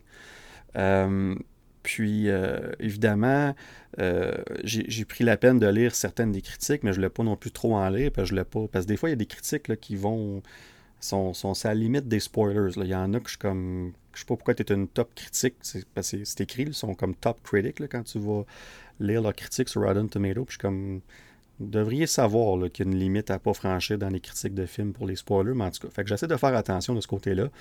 Euh, mais j'ai lu quelques-unes qui étaient quand même autant bonnes que mauvaises pour essayer de comparer euh, c'était quoi, puis essayer de me donner une idée à quoi m'attendre du film quand j'étais pour aller le voir. Euh, puis là, on est allé voir le film. on s'est parlé avant le film, moi, toi, Rudy, évidemment, Kenton, puis on était, quelques, on était cinq en tout. Puis on, s'est tout entendu pour dire, regarde, on, va écouter le film, on va se faire notre propre opinion. Même Kenton avait dit, moi, ça, euh, les critiques font en sorte que mes attentes sont beaucoup sont revues à la baisse. Euh, donc, je m'attends à rien, puis on verra que ça donne. Puis... Totalement l'inverse de Suicide Squad, dans le fond. Oui, mais ben justement, puis je pense que. Puis, mais je parle au niveau des critiques. Là, oui, ben, oui, puis on va en parler un peu tantôt de, de Rotten Tomato, puis le système, comment ça fonctionne, puis si c'est vraiment crédible ou pas. Mais tout ça pour dire qu'on a, on écouté le film, on est sorti du cinéma, puis on avait pour on n'avait que de bonnes choses à dire. Puis c'est sûr qu'on va parler du film tantôt, puis on va avoir des choses qui auraient pu être mieux faites, puis tout ça. C'est pas un film parfait. Euh, jusqu'à un certain point, je peux comprendre pourquoi il y a des critiques qui étaient mauvaises. Euh, mais en général, nos, commentaires d'après-film, quand on est sorti du cinéma, ils, étaient tous très très bons. Puis je vais garder les, le pourquoi pour tantôt pour la revue. Euh, mais bref, de, voir ce côté-là, c'était vraiment une, euh, une avenue intéressante pour se rendre vers la sortie du film qui n'est pas habituel pour Marvel parce que il n'y a aucun film de Marvel Studios euh, qui avait été considéré rotten, qui est en bas de 50, en bas de 60%, je devrais dire. Le plus bas, c'était Thor The Dark World à 67%, si ma mémoire me sert bien. Euh, et là, on voit évidemment euh, Eternals qui aujourd'hui est à 47% avec 349 critiques. Euh, donc, c'est, on parle de 20% de différence avec le deuxième pire film sur Rotten Tomato qui est Thor The Dark World. encore là, on va regarder nos opinions pour ça tantôt, Rudy, mais je voulais juste aller un petit peu là. mais avant qu'on parle des opinions, on va aller au box-office, voir est-ce que ça a eu un impact sur le box-office. C'est-tu quelque chose qui a eu. parce que là, la première team, je pense qu'elle était presque trois semaines ou deux semaines et demie avant la sortie du film. Fait qu'il y a eu du temps pour avoir du bouche à oreille, puis que les gens lisent les critiques, puis ça, ça a laissé le temps aux gens de, se donner une idée, de faire comme, bon, ben finalement, j'irai pas voir ce film-là, ou ben non, je vais aller faire ma propre idée, tu peu importe ce qu'on décide de faire dans ces situations-là. Puis, euh, bref, le box-office, les, chiffres sont quand même euh, très bons dans les circonstances. On parle, si on regarde le premier week-end, au niveau domestique, donc États-Unis et Canada, c'était 60, excusez-moi, moi, je vais reprendre ça, 71 millions, euh, qui est dans le fond le quatrième plus gros total euh, de l'année et je dirais même de l'ère pandémique. Et là, Rudy, euh, j'arrive avec, ma question. Qui, qui, qui, qui? La question qui, qui, qui, qui? Et là, et voilà, superbe écho. Euh, c'est moi qui te la pose, Rudy. Donc là, comme tu as pu voir, j'ai dit c'est le quatrième meilleur départ de l'ère pandémique. Alors évidemment, tu sais où ce que je m'en vais avec ma question? C'est quoi les trois meilleurs films, donc les trois Ah. qui vont au-delà d'Eternals? Puis je parle pour la première fin de semaine, pas le total, la première fin de semaine. Bon, alors je dirais Fast and Furious, je pense, c'était le premier. OK? Alors, numéro 1. Deuxième, euh, bon, Shang-Chi. OK. Euh, je te dis pas si t'as raison ou pas. Je dis en trois, puis je vais te dire après. Dans, peut-être. Tu sais, je suis comme un enfant qui fait comme euh, euh Shang-Chi. J'essaie euh, d'avoir une troisième. réaction. Euh, troisième, euh, c'était Doom, Doom, Doom, Doom, Doom, Doom, Je vais y aller avec Doom, mais je pense pas que c'est Doom. Euh, Shang-Chi, Fast and Furious, je pense, c'est premier. Shang-Chi, Dune. On va y aller avec ça parce qu'à un moment donné, euh, pas Bon. juste ça à faire. là. Eh bien, t'en as un sur trois. Donc, Un euh, sur trois seulement? un sur trois. Donc, au troisième rang, donc Eternals est au quatrième rang. Au troisième rang, on a Shang-Chi. Euh, Shang-Chi? Shang-Chi, ouais. je, vais, je vais le dire comme je le dis parce que. À chaque fois, je vais faire ça, je pense. Mais euh, au deuxième rang, on a Black Widow. Et au premier rang, puis je pense qu'au premier rang, personne ne l'aurait deviné. là. Même moi, j'ai resté bête. Là. On a nul autre que Venom Let There Be Carnage. Avec la voix de Venom. Je suis pas capable d'imiter, j'ai pas la voix même assez pas rauque, vu. ça. Mais euh, dans le fond, là, euh, Venom euh, a fait 90 millions la première fin de Ah, semaine ouais. aux États-Unis, Ah. Canada. C'est c'est un- Je pense que j'ai mal compris ta question. Tu peux-tu la répéter, s'il vous plaît? Trop tard. Trop tard. T'es 1 sur 3, c'est très médiocre. Mais. Médiocre. Je vais en avoir un autre pour toi tantôt, euh, Rouli. Tu vas pouvoir te Ok, reprendre good. euh, un, un moment donné. Euh, mais bref, euh, donc ça, c'est le premier, la première fin de semaine. Puis ça fait un gros total de 161,7 millions euh, pour au niveau international, parce qu'au niveau, c'était quand même 90,7 millions, qui était un très bon départ au niveau international. Donc le total, 161,7 euh, global. Et à ce jour, d'ailleurs, en date d'aujourd'hui, le film a franchi les 300 millions, euh, dont 123,6 millions au niveau euh, domestique. Là, ma deuxième... Alors, rewind, rewind, j'aimerais juste mentionner que tu as un Phil ici. Alors, euh, alors, quelle était ta prédiction du film du milliard? Ah, ben j'ai déjà... euh, oui, c'était Eternals, a quelques mois, mais je suis revenu sur mes paroles dans l'un des Oui, épisodes sais, précédents. Et là, je suis... je le mentionne quand même. Mais, c'est- mais c'est correct, c'est bien. Euh, J'apprécie de- que tu rappelles à tout le monde que j'avais dit ça. Mais j'avais mes raisons de croire ça dans le temps. Et, mais là, je vais le dire là. euh, le, le film qui va frapper 1 milliard, le premier à le faire, ça va être Spider-Man No Way Home dans un mois. Euh, C'est tellement facile. puis on va en reparler euh, tantôt. Euh, Alors, exclusivité Nerdverse. Vous l'aurez entendu sans Oui, premier. Spider-Man No Way Home va Euh. faire un milliard de dollars. Le premier film depuis Rise of Skywalker à faire ça. Ben, moi, si 2010. j'avais pu, là, moi, dans les années 80, j'aurais acheté du Apple. Mais, mais tout ça pour dire Rudy, ça m'amène à ma deuxième question. Geek, geek, geek. Oh, j'ai manqué un geek ici. Euh. Question geek, J'ai manqué de voix. ouais, t'es comme. euh, Ouais, le premier, je l'ai Euh. eu, mais le deuxième, un peu moins, mais merci de m'avoir euh, repris. Donc, on parle de, domes- de, de box-office au grand total de l'ère pandémique. Euh, euh, no Time to Die, le, le dernier 007, a franchi la semaine passée la barre des 700 millions au niveau international, euh, box-office euh, mondial, euh, pour être au deuxième rang. Euh, donc, euh, la question, c'est quel est le film qui est au premier rang mondial depuis l'ère pandémique? hey, là, je l'avais, me semble, c'est Fast and Furious 9. Bravo. Bravo. Eh ben oui! Mais voilà. Effectivement. Euh. Ça, c'est vraiment geek, ça, c'est Final Fantasy, ça n'a pas rapport avec les films. Mais euh, même moi, j'avais resté un petit peu bête, mais la raison pourquoi que euh, Fast and Furious, euh, Fast 9 ou Furious 9, ou je sais pas trop comment est-ce qu'ils l'appellent, là, F9 de... C'est- Tu sais, c'est quoi la vraie raison qu'ils sont rendus à ce niveau-là? Ben, It's je- the family. Ouais, c'est ça. It's all about family. It's all about family. Un dame. Mais, euh, mais dans le fond, on est rendu à 721 millions pour Fast 9, puis 709 millions pour No Time to Die. Mais c'est pas grave parce que dans un mois, ça comptera plus ça. Parce que Spider-Man No Way Home va le détrôner. Parce que même s'il va faire une partie de son argent en 2022, le film va sortir en 2021. Donc, compte officiellement pour un film 2021. Donc, salut Dom, c'est Spider-Man qui va prendre la relève au top, je le garantis. Mais, euh, mais rien à lever à Fast 9. J'ai, Garanti. J'ai apprécié, euh, j'ai, aimé le film. C'est juste que quand j'ai vu ça, j'ai fait comme Ah, vraiment? C'est ce film-là qui. Mais tu sais, on regarde la différence, par exemple, la différence entre euh, Fast 9 puis No Time to Die, puis des films comme Shang-Chi, Black Widow, Eternals. c'est, pas la même la même chose. Non, mais c'est pas ça. Non, mais même pas. En temps normal, Marvel aurait probablement dépassé ces films-là. Oui, c'est pour ça que je dis ça. La différence, c'est que c'est euh, No Time to Die puis euh, Fast 9, ils ont sorti en Chine, entre autres. Ils ont sorti dans plus de marchés internationaux. Tandis que Eternals, Black Widow puis Shang-Chi hmm. n'ont pas sorti en Chine. Tandis que Spider-Man No Way Home, ça a été confirmé, va être le premier film de Marvel Studios à sortir en Chine euh, depuis, euh, Avenger, euh, depuis Far From Home, dans le fond, en 2019. Fait que ça, ça va faire une grosse différence, évidemment. Puis il y a tout l'aspect les, restrictions sanitaires pour le COVID et tout ça qui, qui ont changé depuis cet été, entre autres, puis tout ça. comme on est allé au cinéma, puis c'était quasiment salle comble pour Eternals puis Dune. c'était pas le cas pour Shang-Chi puis Black Widow.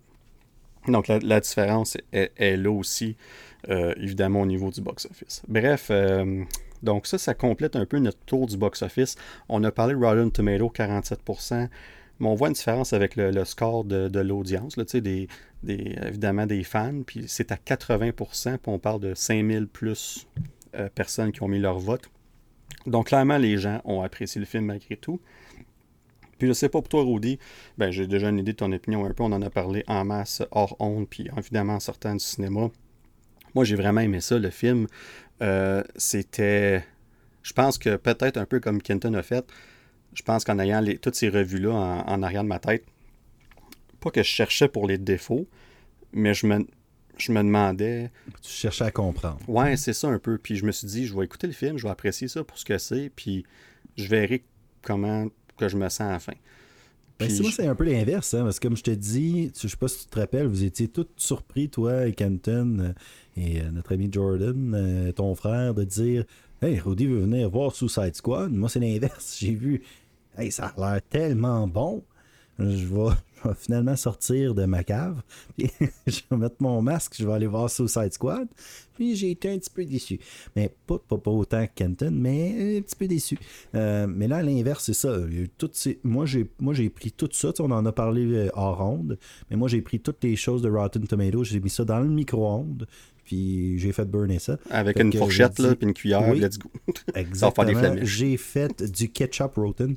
Fait que, euh, puis j'ai dit de la chenoute, hein, parce que euh, on va aller là avec un esprit, euh, un esprit sain dans un corps sain, avec euh, une, un canevas vierge. Si bien dit, Rudy. Mais, mais c'est intéressant parce que justement, ça démontre à quel point que lire ces critiques-là peut avoir un. On, va tout gérer ça différemment. On, on, parlait de moi, toi, Kenton, comment est-ce qu'on a géré ça. Puis on a toute une une façon différente de voir ça, puis comment est-ce qu'on était pour euh, appréhender le film une fois qu'on l'a vu. Euh, mais en tout cas, tout ça pour dire que, honnêtement, euh, j'ai beaucoup de difficultés à comprendre toutes ces mauvaises critiques-là. j'ai lu des critiques mauvaises. J'ai lu encore plus après le film pour voir vraiment c'était quoi le problème. Puis, je lisais ça. Puis je, la comprends pas. Non, je suis pas d'accord. Je suis pas d'accord. Puis en temps normal, je vais être comme écoute, je comprends que tu n'aimes pas ça, c'est correct. Puis il y a certains aspects que je pourrais comprendre pourquoi que tu as fait que la, personne a fait Ouais, c'était pas mon style. Puis c'est une chose de pas être ton style de film. C'est une autre chose de dire que le film est mauvais. Puis je pense que c'est ça qui est arrivé un peu avec ce film-là. C'est que j'ai regardé les critiques, puis il y a beaucoup de gens qui disaient ben, ça, It doesn't feel like Marvel. Tu sais, ça, ça, c'est pas comme un film de Marvel habituel. Puis là, il mettait une mauvaise critique, puis j'étais comme, ben, c'est pas une raison de donner une mauvaise critique. Justement, on, on, est là à dire que la phase 4 de Marvel va finalement amener quelque chose que qu'on attendait en général, c'est un peu de changement. Comme si Marvel Studios puis le MCU veut continuer pendant plusieurs années, ben veut, veut pas, il faut qu'il y ait des changements, il faut qu'il y ait, faut qu'il y ait une, un renouveau, il faut qu'on, évolue, tu sais.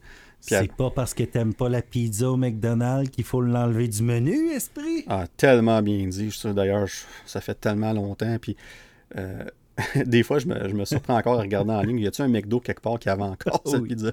je l'aimais tellement. Ah, c'était tellement bon. Petite parenthèse. Euh, mais euh, en tout cas, j'ai beaucoup de difficulté à comprendre euh, les, pourquoi qu'on n'a pas aimé ça. Parce que moi, je l'ai vu avec vous autres, on aimait ça. J'ai été le voir aussi avec ma douce moitié quelques jours plus tard. Elle a adoré. Je pense que c'est un de ses films Marvel préférés. J'avais un feeling qu'elle aimerait ça à cause du genre de film. Mm -hmm. Mais on n'avait que de bonnes choses à dire de, de ce film-là quand on, on, revenait à la maison euh, par la suite. Puis, pour moi, là, il y a des gens qui se plaignaient du fait qu'on revient beaucoup dans le temps. Tu sais, le, le, c'est pas, pas une façon de raconter le film qui est linéaire, si on dit. Tu on, on, est dans le présent, on vient dans le passé, on vient dans le présent, puis ça continue comme ça pour les deux premiers actes du film. Puis, dans, dans le troisième acte, on est juste dans le présent. Euh, mais il y a des gens qui ont eu des problèmes avec ça. Moi, pourtant, je trouvais que c'est une belle façon de nous expliquer où ce que chaque personnage vient, qu'est-ce qu'ils ont accompli, puis nous faire euh, qu'on qu qu qu apprécie ces personnages-là un peu plus. Parce que personnellement, si tu prends le film, puis tu pars du début, quand il arrive sur Terre, puis que tu te rends jusqu'à la fin, puis c'est juste linéaire du début à la fin, comme dans, avec un, un timeline, ben le film n'est pas aussi bon. Là, comme comme pour non, moi, c'était primordial qu'il fasse de cette façon-là. Il y a des gens qui disaient que le, fam le autant que pour Shang-Chi, le mot qui revenait souvent, c'était rafraîchissant, mais le mot qui revenait souvent pour Eternal, c'était danse, dance, tu sais. Puis moi, j'ai écouté ce film-là, puis je m'excuse. Moi, j'ai compris, il y a plein de danses. Il y a plein de scènes de danse. Puis j'étais comme, hey, oui, ils ont raison. C'est ça, la danse est là, tu sais. Mais j'ai, comme sérieux, j'ai rien trouvé dans ce film-là qui était dense, qui était pesant, qui était, comme, tu sais, lourd. Pour vrai, -hmm. je trouvais que ça allait très bien.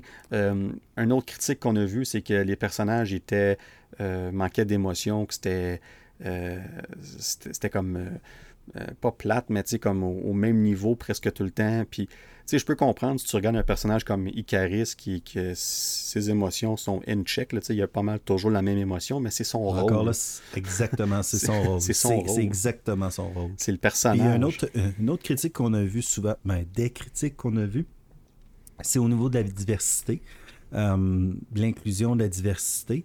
Et Dieu sait que, euh, je, que je ne n'aime pas quand c'est euh, trop mis en évidence. Bon, J'en ai parlé dans le passé avec euh, Endgame, je crois. Oui. Exemple, la scène des filles. J'ai rien contre ça. C'est correct. Girl power, pas de problème. Mais amenez-le amenez d'une façon. Que ce soit naturel, là, que les naturel. choses aient un flow naturel. Exactement. Puis pour moi, Eternals est un exemple parfait, mais parfait d'inclusion naturelle de diversité, que ce soit au niveau euh, de notre personnage qui est muet. Euh, J'ai un blanc encore. Ah, euh, Macari. Oui, Macari, exactement. Que ce soit au niveau de la sexualité avec notre technicien, l'Eternal Geek. Ouais. Exactement. Tu, garde, c'est pour ça que tu es là pour moi. Les noms, je serais pas bon en politique. On se complète si euh, bien, Rudy. Exactement. Je pense que je devrais avoir plus de notes, mais bon. Euh, on se comprend.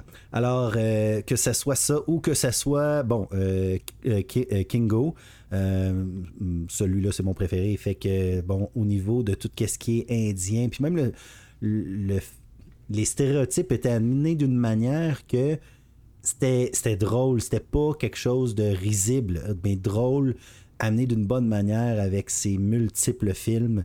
Euh, alors, au niveau de la diversité, moi, je trouve que ça a vraiment été bien apporté. Ça a été naturel, ça n'a pas été forcé. Euh, puis, c'est le commentaire que, j'ai avec euh, beaucoup de gens qui ont, qui ont, vu le film aussi. Alors, je comprends pas les gens qui ont été même, fait, qui ont été même faire des critiques ben ça, on, on les comprendra jamais, sûrement.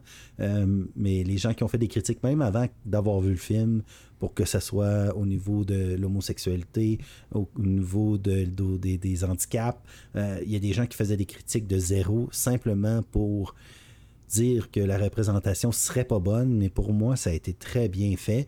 Il euh, faudrait quasiment avoir quelqu'un de muet, quelqu'un quelqu'un de, de, la diversité pour nous dire si, qu'est-ce qu'il en pense. Mais moi, je crois que c'était vraiment naturel, puis ça m'a fait apprécier. Exemple, Macari, c'est un de, une de mes préférées dans le film. Euh, c'était vraiment, vraiment bien de donner une chance à cette actrice-là. c'est pas, pas, son premier. Ah, hein. Ah, oui, c'est pas son premier rôle. Là. Euh, dans, Walking Amsterdam, Qui Exactement, ou dans New Amsterdam, qui est une série là, de, d'hôpital, à un moment donné, elle a un rôle, c'est super émouvant, mais elle est vraiment bonne actrice malgré tout.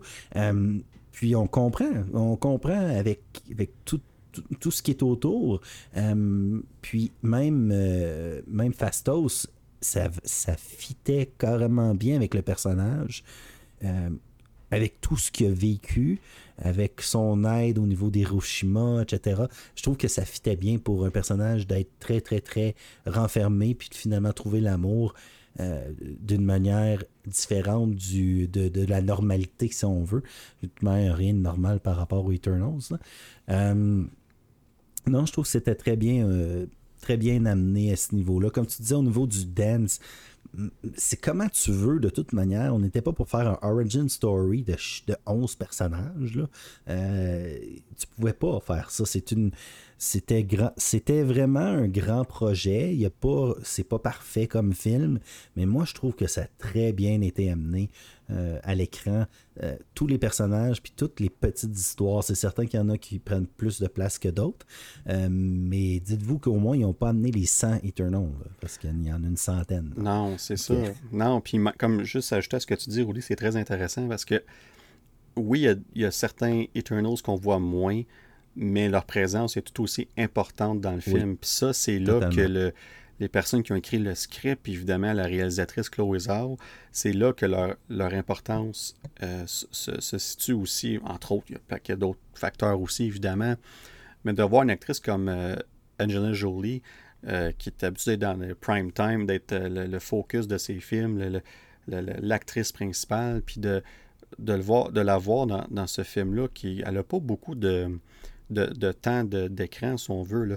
mais quand elle est là, elle, prend sa place, elle en prend juste assez, mais c'est tellement bien fait. Puis même que j'ai lu une anecdote intéressante hier là-dessus, justement. Puis quand que, elle joue le rôle de, de, de Tena, évidemment, puis quand ils ont écrit le rôle, quand ils ont su que c'était elle qui venait, euh, qui était pour jouer le rôle, ben elle avait beaucoup de dialogues décrits dans, le scénario pour elle. Puis c'est elle qui a demandé à ce qu'on coupe plusieurs de ses, de ses répliques dans le dialogue, dans le scénario.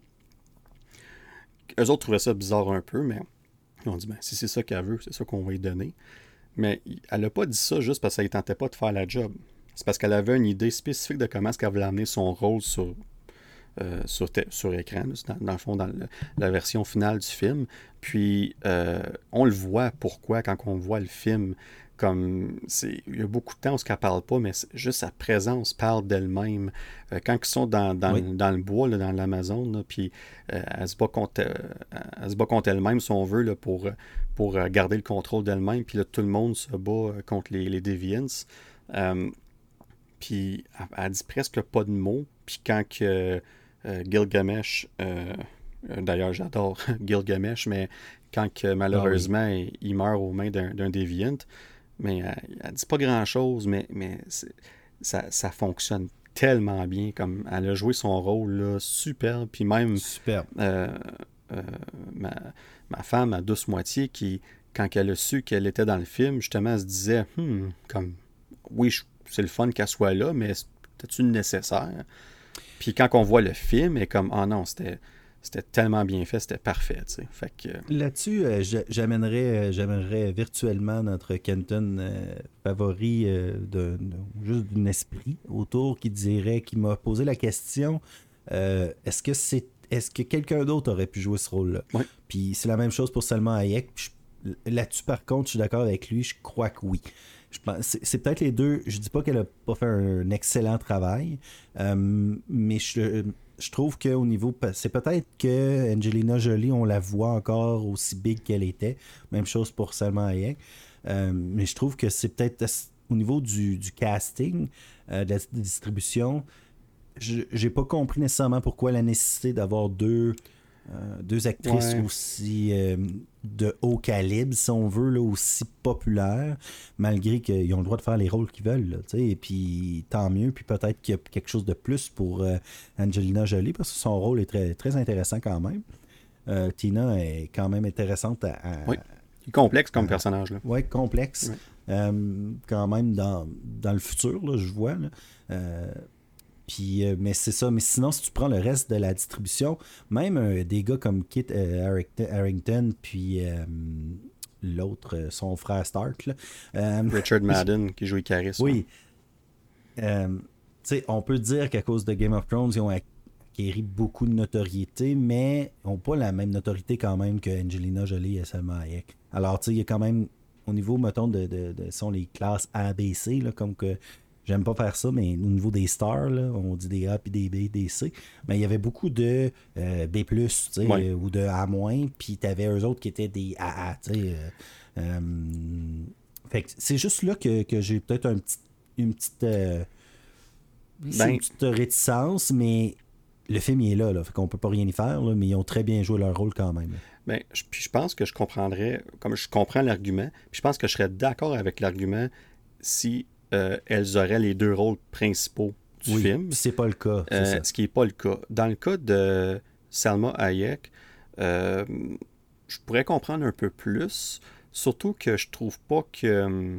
Elle amène nécessairement quelque chose de particulier. Comme j'adore Salma Hayek, elle a une carrière incroyable. Elle a fait tellement de, de films, puis tout ça, de, de grands rôles et tout ça, mais, dans ce film-là, c'était très bien, là, comme je enlève rien, c'était bien fait, mais son rôle de... C'était...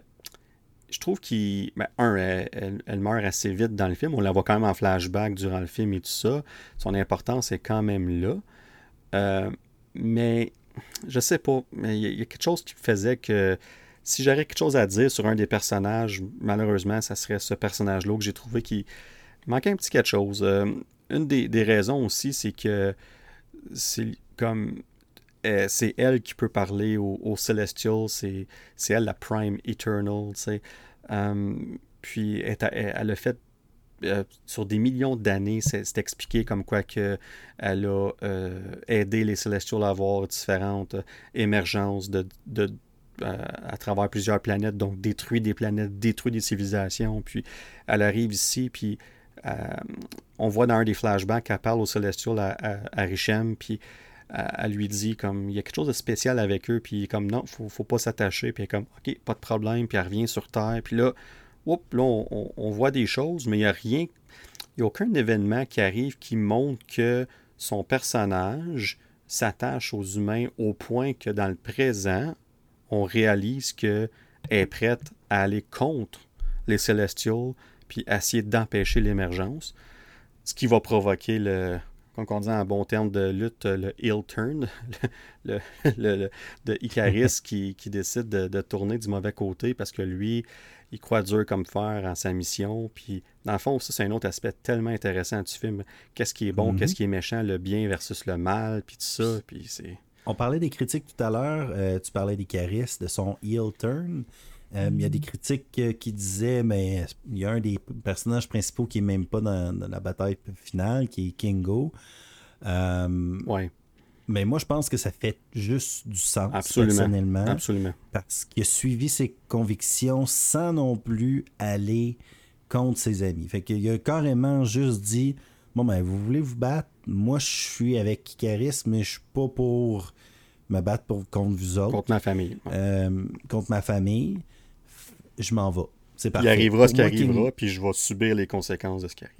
Exactement, puis je suis pas honnêtement, j'y en veux pas du tout être avec eux leur place, j'y en voudrais pas. Euh, le gars, il a, juste suivi sa tête. Il a fait comme moi, je comprends les, les Celestials.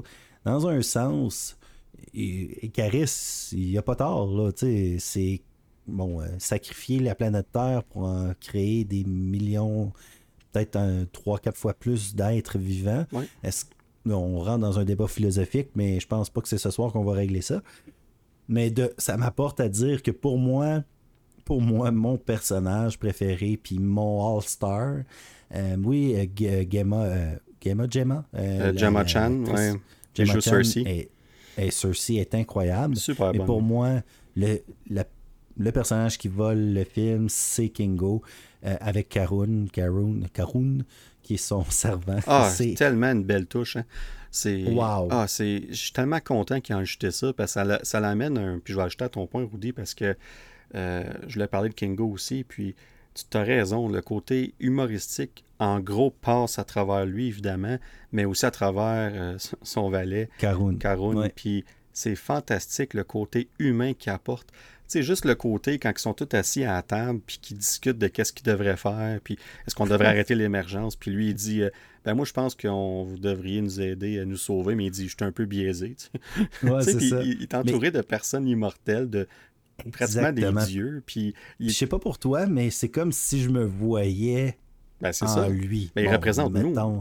Exactement. tu sais. Puis je me dis, être assis à la table avec toute cette gang-là, j'aurais souvent dit la même affaire. Mais tu sais, en plus, il est tellement attachant, Karun, avec ses caméras. Ouais, je donne, c'est sûr, à dire, euh, faut que je donne euh, crédit pour tout le nombre de, caméras de backup qu'il y a pour Ouais. son, son documentaire. euh, un A+, Et plus pour le...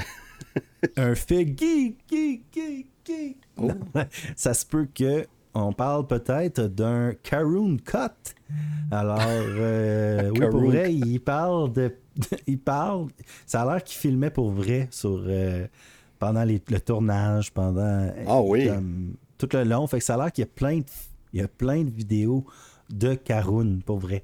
Euh, fait que euh, il y aurait un genre de. de, de- il, il pense alors que Disney pense à peut-être sortir un Karun Cut, mais je sais pas, ça, ça va sûrement être drôle, puis ça va sûrement être. euh, Wow, ça, je ça, sais pas, là. ça serait un genre de making of, tu sais, ou que je, je sais pas comment que ça pourrait sortir, mais ça serait super cool parce que j'ai vraiment adoré le personnage. Puis Kingo tout court, il est drôle, il est.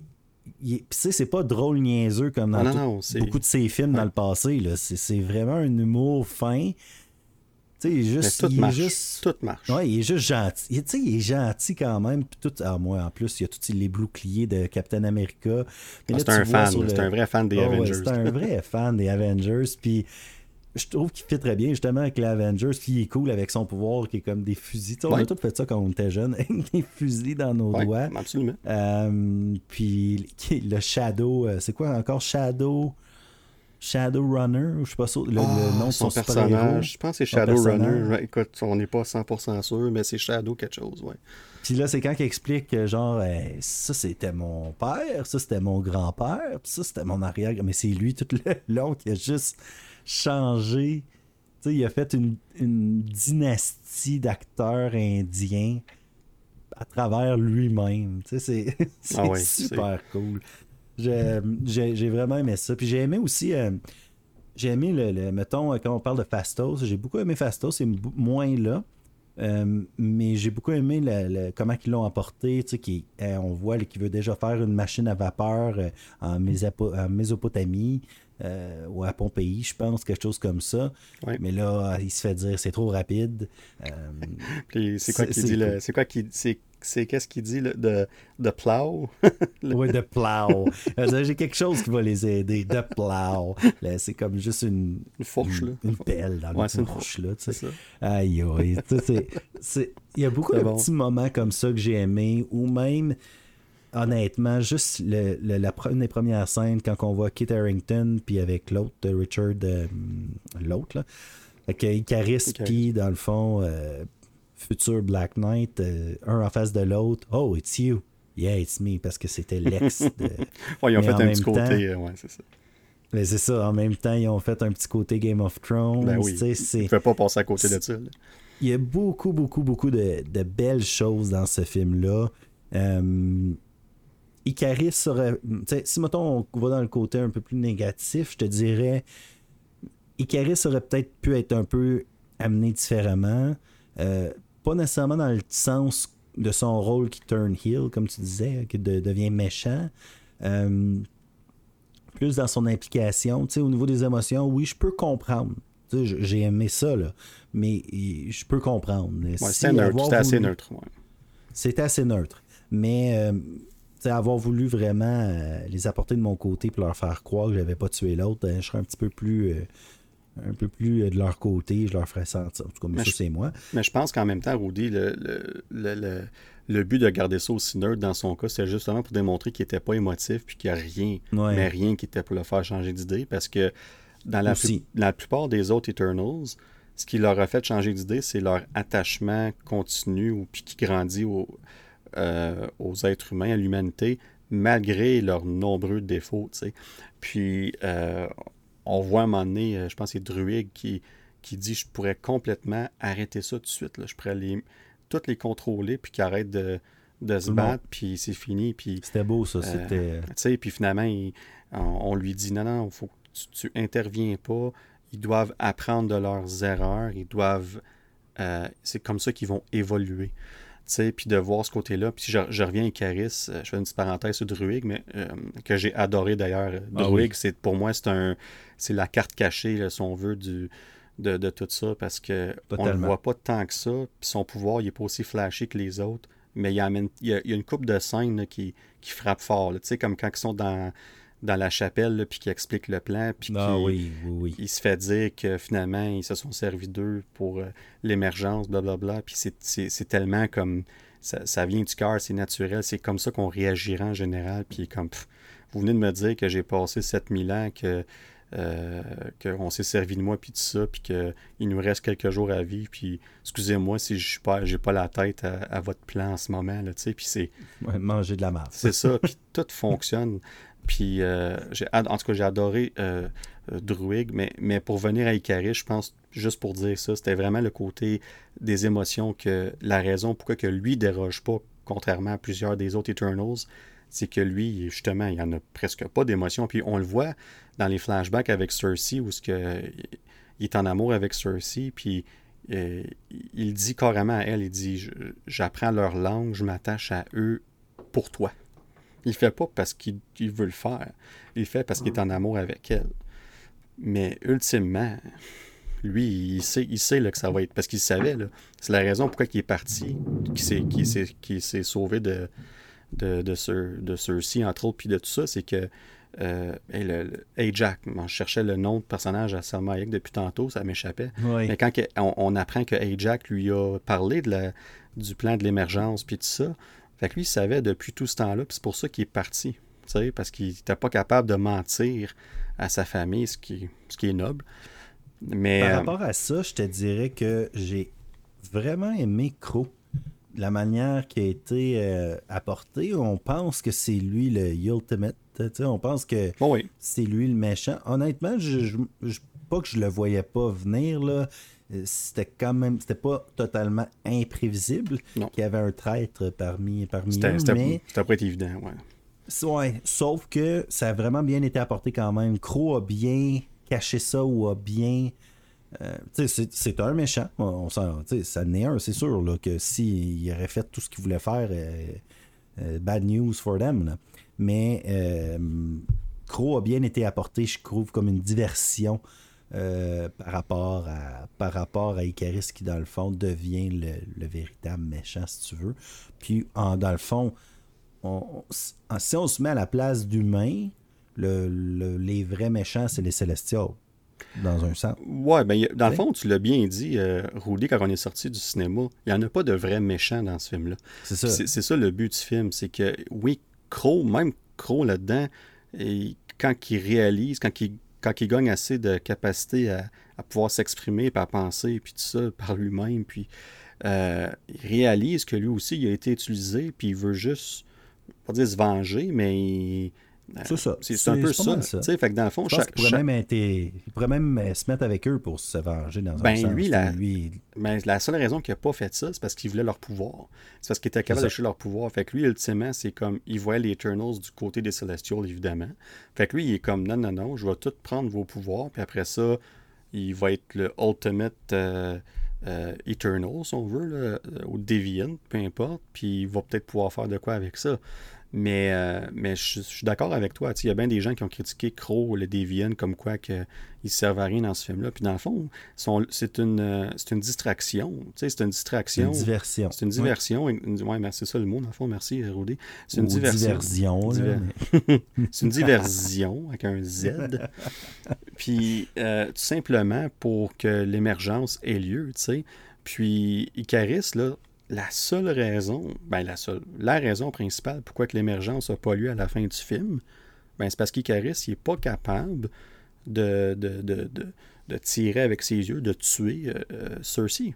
Il, il, peut l'arrêter, puis il est juste pas capable. Donc, le moment qu'il montre ses émotions, ben, devinez quoi? Ça va du côté de l'humanité, comme toutes les autres, puis ça fait en sorte que l'émergence se fait arrêter.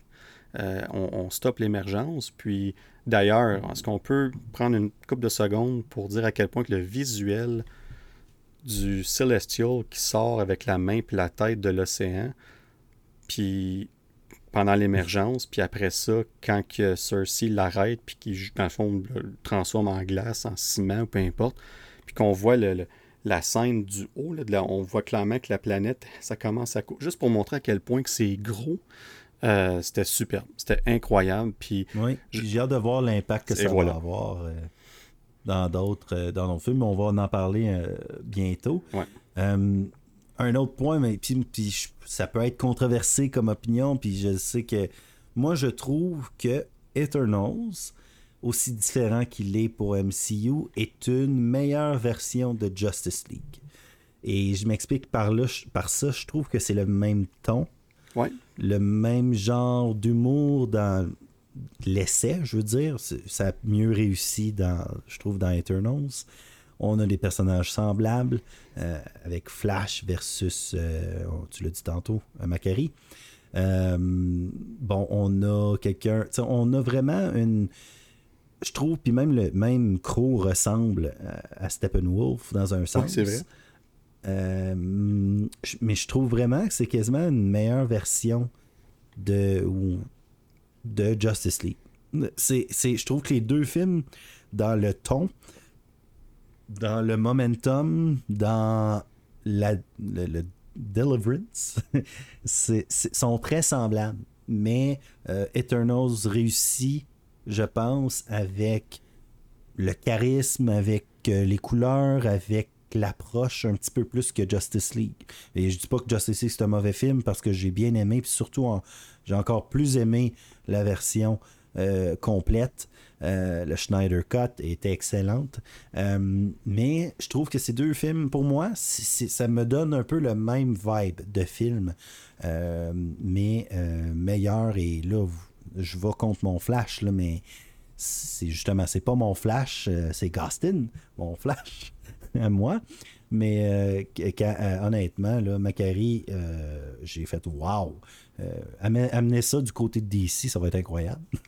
oui, non, c'est vraiment une très bonne comparaison. Puis avant qu'on aille voir les scènes post-credit du film, puis tout ça, il y a un personnage qu'on n'a pas vraiment touché, c'est Sprite. oui, oui, ben oui, ah oui. Personnage. moi, je dirais à part Jack, je dirais que Sprite, c'est peut-être le personnage qui me peu moins interpellé, mais, ah, pour vrai? mais, mais je trouve quand même, par exemple, malgré tout, euh, j'aime ce qu'ils font avec le personnage. J'aime le, le, pourquoi que, dans le fond, toutes ces actions dans le film font beaucoup de sens. Tu sais, c'est le dans le fond, elle se sent un peu comme rejetée parce que comme pourquoi que j'ai été créé comme ça, tu sais, je suis je suis resté comme un enfant, puis euh, ça, cause beaucoup de problèmes parce qu'il faut constamment qu'elle déménage parce qu'ils se rendent compte qu'elle vieillit pas. Puis ça, fait qu'à chaque 5-6 ans, puis je pense que c'est Kingo qui disait ça, qui a fini par partir en cause de ça. Il euh, fallait qu'il change de place tout le temps. Puis on voit qu'elle a un petit côté rebelle. Puis évidemment, on voit le côté pourquoi que, elle suit Caris, parce que dans le fond, elle est en amour avec lui. Puis avec les circonstances, c'est un amour impossible dans le fond. sais Puis euh, on, on voit le la seule chose que j'ai trouvé, c'était comme. Elle se retourne contre, euh, Cersei, c'est ça. Euh, encore là, je comprends l'action, c'est correct.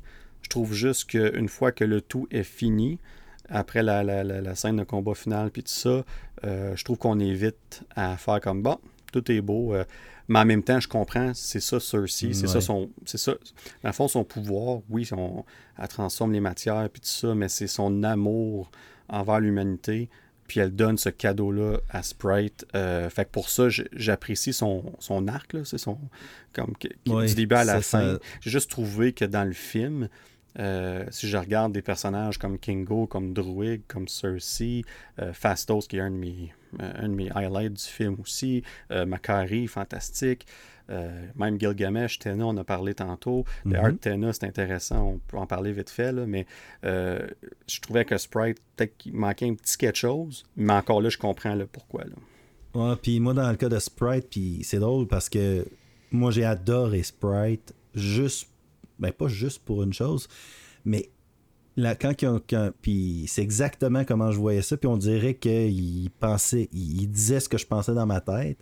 Pour moi, c'était une comparaison typique avec Peter Pan. Euh, puis je suis un fan. Ouais. Je suis un grand fan de Peter Pan. Kingo, il en parle d'ailleurs. Pour moi. Exactement. Puis quand il a dit ça, j'avais des frissons parce que moi, Peter Pan euh, et mon Peter Pan, c'est Robin Williams, mais c'est une autre histoire. Mais Peter Pan, c'est une histoire que j'adore, que j'aime, que je m'identifie, puis je trouve que ça y va très bien. Puis c'était une excellente comparaison dans le film de, comparer Wendy, Peter, euh, puis, euh, puis Pixie, ou pas Pixie, euh, ben, la fairy, la fée. Tinkerbell. j'ai un Tinkerbell, c'est ça. J'ai Pixie, je sais pas, ben, Pixie c'est des fées, mais bon, peu importe. Tinkerbell, puis j'étais comme, wow, c'est super, tu sais, c'est c'est Tinkerbell qui est en amour avec Peter Pan. Puis c'était parfait. C'était parfait. Puis Wendy, tout le monde l'aime, Wendy. Tu sais, Wendy, c'est la petite fille qui, qui justement, qui aime l'humanité, qui, qui, aime les enfants perdus. Que, ah, c'était superbe comme comparaison qui a fait en sorte que pour moi, son personnage a pris une toute autre. Euh, une toute autre signification.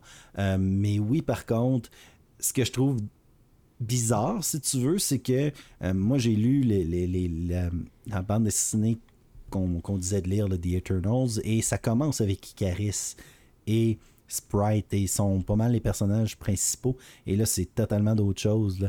Fait que je m'attendais pas exactement à, ça d'eux, euh, mais je suis agréablement surpris quand même de, de ce qu'on a vu. Non, c'est ça. Puis on va finir avec Tena. Puis après ça, on va aller évidemment dans les scène euh, post-credit, puis après ça, on va aller à notre autre sujet, euh, terminer ça avant. Mais pour euh, Tena, c'est intéressant de voir aussi l'aspect, tu sais, dans le fond, elle se rappelait elle avait des souvenirs passés de d'autres planètes, de d'autres destructions. Comme elle voyait venir tout ça, tu sais. Puis on compare ça un peu à de la démence. Là, on peut, c'était, pas mal ça qu'on jouait ici, la carte de la démence. Là, comment est-ce que ça jouait contre elle, puis tout ça. Puis euh, on voyait l'impact que ça avait sur elle au point que ça la contrôlait à des certains moments dans le film, puis qu'elle allait contre sa propre famille. Puis euh, quand elle se fait dire, ben on va devoir te, on va dire, te, rebooter, c'est quasiment ça que c'est un peu, on va devoir euh, effacer tes mémoires puis recommencer tout ça. elle, elle voulait vraiment pas, puis il a fallu que Gilgamesh intervienne, puis j'ai c'était super ce moment-là parce que quand que regarde Gilgamesh puis il lui dit euh, Tu sais que tu, vas peut-être devoir la tuer un moment donné. Puis là, il dit euh, Ben, on va espérer que non. C'est une chance que je suis prêt à prendre parce qu'on ne laisse pas tomber la famille. Puis on, on, aide notre famille, on aide ceux qu'on aime, on prend soin de ceux qu'on aime. C'est un message si simple mais si universel. Puis c'est ce qu'il fait, lui, il s'isole pendant toutes ces milliers d'années-là pour prendre soin de Tina, puis faire sûr qu'elle est correcte. Puis c'est, c'est super, malheureusement, Gilgamesh, on ne voit pas beaucoup dans le film. Il y a un des deux euh, Eternals qui, qui meurt euh, durant le film, mais de ce qu'on voit de lui, euh, c'est, autant ses pouvoirs que ce qu'il qui démontre envers Tina, puis tout ça, c'est superbe. Puis si on revient à Tina, j'ai adoré ce qu'elle a dit à Cersei dans le, dans le vaisseau avant le, combat final, quand c'est elle qui fait son, son petit euh, son cheer-up, comme let's go, là, comme t'es, on a besoin de toi, tu es capable, puis c'est là qu'elle dit justement à Cersei ce que Gilgamesh a dit par rapport à quand on aime quelque chose, on, on se bat pas, puis on défend jusqu'au bout, puis c'est ce speech-là qui, qui, qui, penche, qui fait pencher Cersei de d'aller jusqu'au bout avec son plan parce qu'elle n'était pas sûre que ça devait le faire. Euh, fait que ça pour dire que chaque, personnage emmène son point important dans le film, malgré que. Tu sais, parce que c'est un challenge d'introduire 10 Eternals, plus le méchant qui est Crow, les Deviants, plus euh, euh, Dane Whitman, plus les Celestials. C'est énormément de bagages. Puis, même si c'était pas parfait, écoute, ils ont fait un travail remarquable. Bravo à Chloé Zhao et à toute la production. Mm-hmm. Ils ont fait un travail remarquable. Puis d'ailleurs, visuellement parlant, ce film-là, il est fantastique. C'est probablement le plus beau film de Marvel. Euh, de voir les Célestials à côté de la planète Terre, comment ils sont énormes, c'était c'était superbe. Ça me donne finalement, pour la première fois, je peux m'imaginer un personnage comme Galactus apparaître dans le MCU éventuellement grâce à ça, parce que c'est quand même similaire. Fait que j'ai hâte de voir ce qu'on va aller avec ça. Puis je vais terminer vite fait avec la, la, dernière scène du film où ce que Harry Shem il arrive sur Terre, puis on voit les nuages, il y a des nuages, puis là, les nuages ils se séparent, puis on, voit son visage de la planète, puis comme tu parlais de l'impact tantôt du Celestial qui, qui est comme congelé dans l'océan, mais ça aussi, j'ai hâte de voir l'impact que ça, ça va donner parce que on s'entend qu'il y a bien du monde qui a vu ça. c'est comme, c'est mais le, visuel était superbe, tu sais. Puis quand il, il, prend les trois, dans le fond, c'était Cersei, Kingo puis Fastos, je me trompe pas? Ouais, c'est ça, c'est les trois Eternals qui prend en, ben, prisonnier ou whatever, là, comment est-ce qu'on va appeler ça. Mais ce qui est intéressant, c'est que je sais pas si tu te rappelles, Audi, mais il y a quelques épisodes, on avait parlé justement de la bande-annonce Eternals, puis on avait parlé du, des BD puis tout ça, comme quoi que une des, des, euh, des histoires qui avait jamais été terminée par Jack Kirby, c'est l'histoire où ce que euh, justement Arishem il dit euh, à la planète Terre, il dit vous avez 50 ans pour vous prouver, sinon on revient puis on va juger, puis on va décider si vous continuez de vivre ou pas.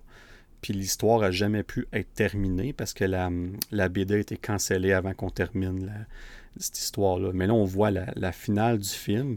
C'est Arishem qui dit on va regarder dans vos, dans vos mémoires pour voir si l'humanité mérite de vivre et on va revenir pour porter notre jugement. Fait que ça, j'ai vraiment trouvé ça cool, comment ils prennent différents aspects des BD qui existent, que ce soit Jack Kirby, Neil Gaiman, euh, puis tout ça, puis on mélange tout ça, puis on fait notre propre version de Eternal. J'ai adoré ça. Fait que, euh, bref, euh, ça termine le film, mais là, il faut parler vite fait des, des, post-credit scenes parce qu'elles sont quand même importantes. Puis je dirais, il y en a bien qui ont trippé sur la première. Puis oui, la première était, bien faite. C'était vraiment le fun de voir euh, euh, Eros, dans le fond, Star Fox, qui est le frère de Thanos. Puis dans le MCU, ils ont aussi confirmé que c'était le frère de Thanos. Avec aussi euh, Pip the Troll. je suis juste déçu, ils n'ont pas fait de barrel roll. De, quoi? Oh! Barrel roll. Alors, petite, euh, petite affaire de geek ici de Star Wars. Ben oui, ben oui. Oh, ça m'a pris deux fois, mais ouais, j'ai compris la deuxième fois. Mais, euh, mais tu sais, le personnage de Star Fox, c'est un personnage très intéressant et un peu controversé euh, dans les BD. dans le fond, son pouvoir, c'est qu'il peut séduire pas mal n'importe qui. Pas juste ça, mais il peut pas mal leur, faire faire ce qu'ils veulent. Fait que c'est un peu bizarre. Là, comme je, je me demande, comme d'ailleurs dans les BD, il y a un il y a une histoire avec She-Hulk à un moment donné, puis ça avait été un petit peu controversé. Puis euh, je me demande quel aspect de son pouvoir qu'on va prendre, qu'on va emmener dans le MCU. Fait que ça, j'ai hâte de voir, mais le casting de, de, Harry Styles, il y a des gens qui étaient comme, qu'est-ce que c'est ça? Pourquoi qu'il est là? Mais pour vrai, quand on voit Star Fox dans la BD, dans les comics, euh, pour vrai, Harry Styles, c'était vraiment le choix parfait pour ce rôle-là. Non seulement pour le look, mais le fait que c'est un charmeur, c'est un charmeur naturel. ben c'est ça, c'est Eros, tu sais, fait que c'est tout fonctionne, fait que pour moi c'est bien. Puis euh, les gens qui n'ont pas vu euh, Dunkirk, il est très bon là-dedans, euh, Harry Styles dans Dunkirk, là. fait que il est capable, fait que j'ai hâte de voir ce que ça va donner. Puis Pip the Troll qu'on a vu un petit peu a quand même un historique dans les comics avec Adam Warlock qu'on va voir dans Guardians of the Galaxy, le troisième volume. Euh, donc, est-ce qu'on va revoir Pip the Troll d'ici ce temps-là? Possiblement. Mais euh, tout ça pour dire que cette, scène-là finit par euh, Eros qui, qui monte, qui, la, petite boule, là, dans le fond, qui peut parler aux au Celestial, puis qui leur dit à Tina, Kingo, puis Makari que ils savent où trouver les autres Eternals, qui est dans le fond Cersei, Fastos et Kingo. donc, on va voir ce que ça va mener. Euh, puis pour ce qui est de la deuxième post-credit scene, puis moi, c'est celle-là qui m'a vraiment intéressé. on voit Kit Harrington, donc Dane Whitman, qui regarde un coffre. Et on, ceux qui connaissent l'historique de la BD de ce personnage-là, on savait tous ce qu'il y avait dans ce coffre-là. C'était le, Ebony Blade, donc l'épée euh, qui appartient à sa famille, mais qui aussi qui amène son lot de problèmes. Puis c'est avec cette épée-là qu'il va devenir éventuellement le Black Knight. Euh, puis c'est lui, dans le fond, devient le troisième euh, de, sa famille, de, ses différentes générations, à prendre le flambeau de Black Knight. Mais un peu comme l'anneau dans Le Seigneur des Anneaux, quand tu as l'épée, ça te ça, prend un peu possession de toi, puis ça te, ça teste continuellement, puis ça peut faire en sorte que tu te dégénères. ça, euh, it takes over, comme on dit en anglais, si on veut. Fait que beaucoup de noirceur qui vient avec ça, puis tout ça. Puis dans les BD, cette épée-là est reliée aussi, euh, le nom m'échappe, mon créateur de, des symbiotes, dont Venom, puis tout ça. Euh, puis quand on voit quand on voit Dane Whitman mettre son doigt proche de l'épée, on voit qu'il y a comme une espèce d'ombrage qui s'en va vers son doigt. Fait que c'est, quasiment comme le look d'un symbiote un peu. Fait que j'ai vraiment trouvé ça intéressant, cet aspect-là. Et là, on entend une voix qui dit, euh, les paroles exactes m'échappent, mais il dit euh, euh, Est-ce que es-tu est vraiment sûr? Est-ce que es-tu es-tu sûr que tu veux faire ça, Monsieur Whitman? Puis là, tout le monde dans le cinéma était comme c'est qui ça? Et ça a été confirmé le, deux jours après la sortie du film par la réalisatrice Chloé Zhao elle-même. La voix qu'on entend, c'est la voix nulle autre que Marshala Ali qui joue Blade, euh, qui va jouer Blade éventuellement dans le MCU. Donc, euh, c'est ça, officiellement sa première, on dirait apparition, même si on ne le voit pas. Mais c'est Blade qui y parle. Donc, ça, ça rend les choses très, très, très intéressantes. parce que là, on regarde euh, écoute, il y a Moon Tu as parlé de Moon Knight tantôt, Woody. Il y a Moon Knight qui s'en vient. Il y a, euh, on, va faire un spin-off de WandaVision avec Agatha.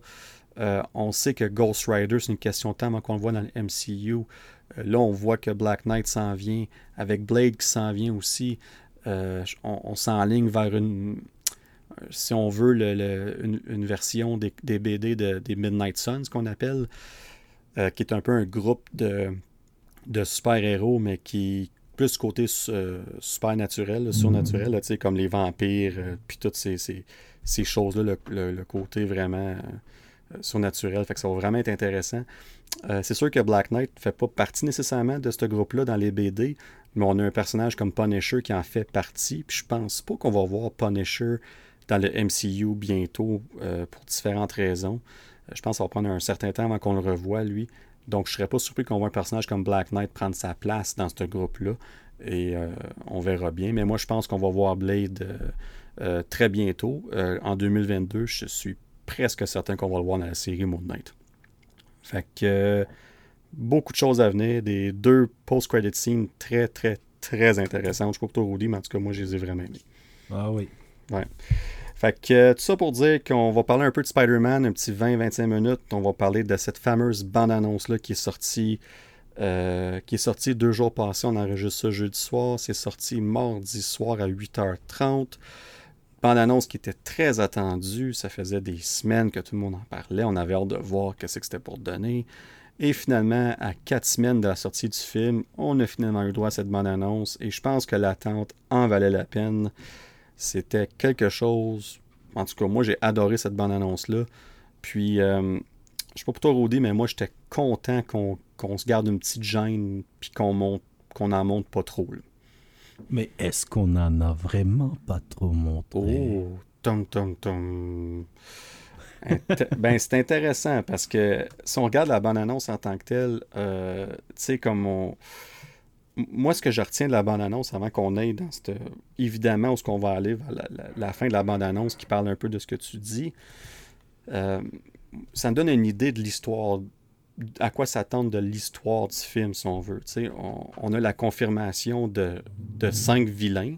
on a la confirmation de, évidemment, Dr. Octopus. On voit Green Goblin finalement avec son costume authentique de 2002, mais avec des petites modifications mineur, mais en tout cas, ça a l'air superbe. Puis on sait que dans le film, éventuellement, on voit une autre scène à un moment donné où ce qui vole dans le ciel. Puis si on voit, si on le met au ralenti, on voit qu'il n'y a plus de masque, qu'il y a comme des lunettes, puis qu'il y a une espèce de capuchon mauve.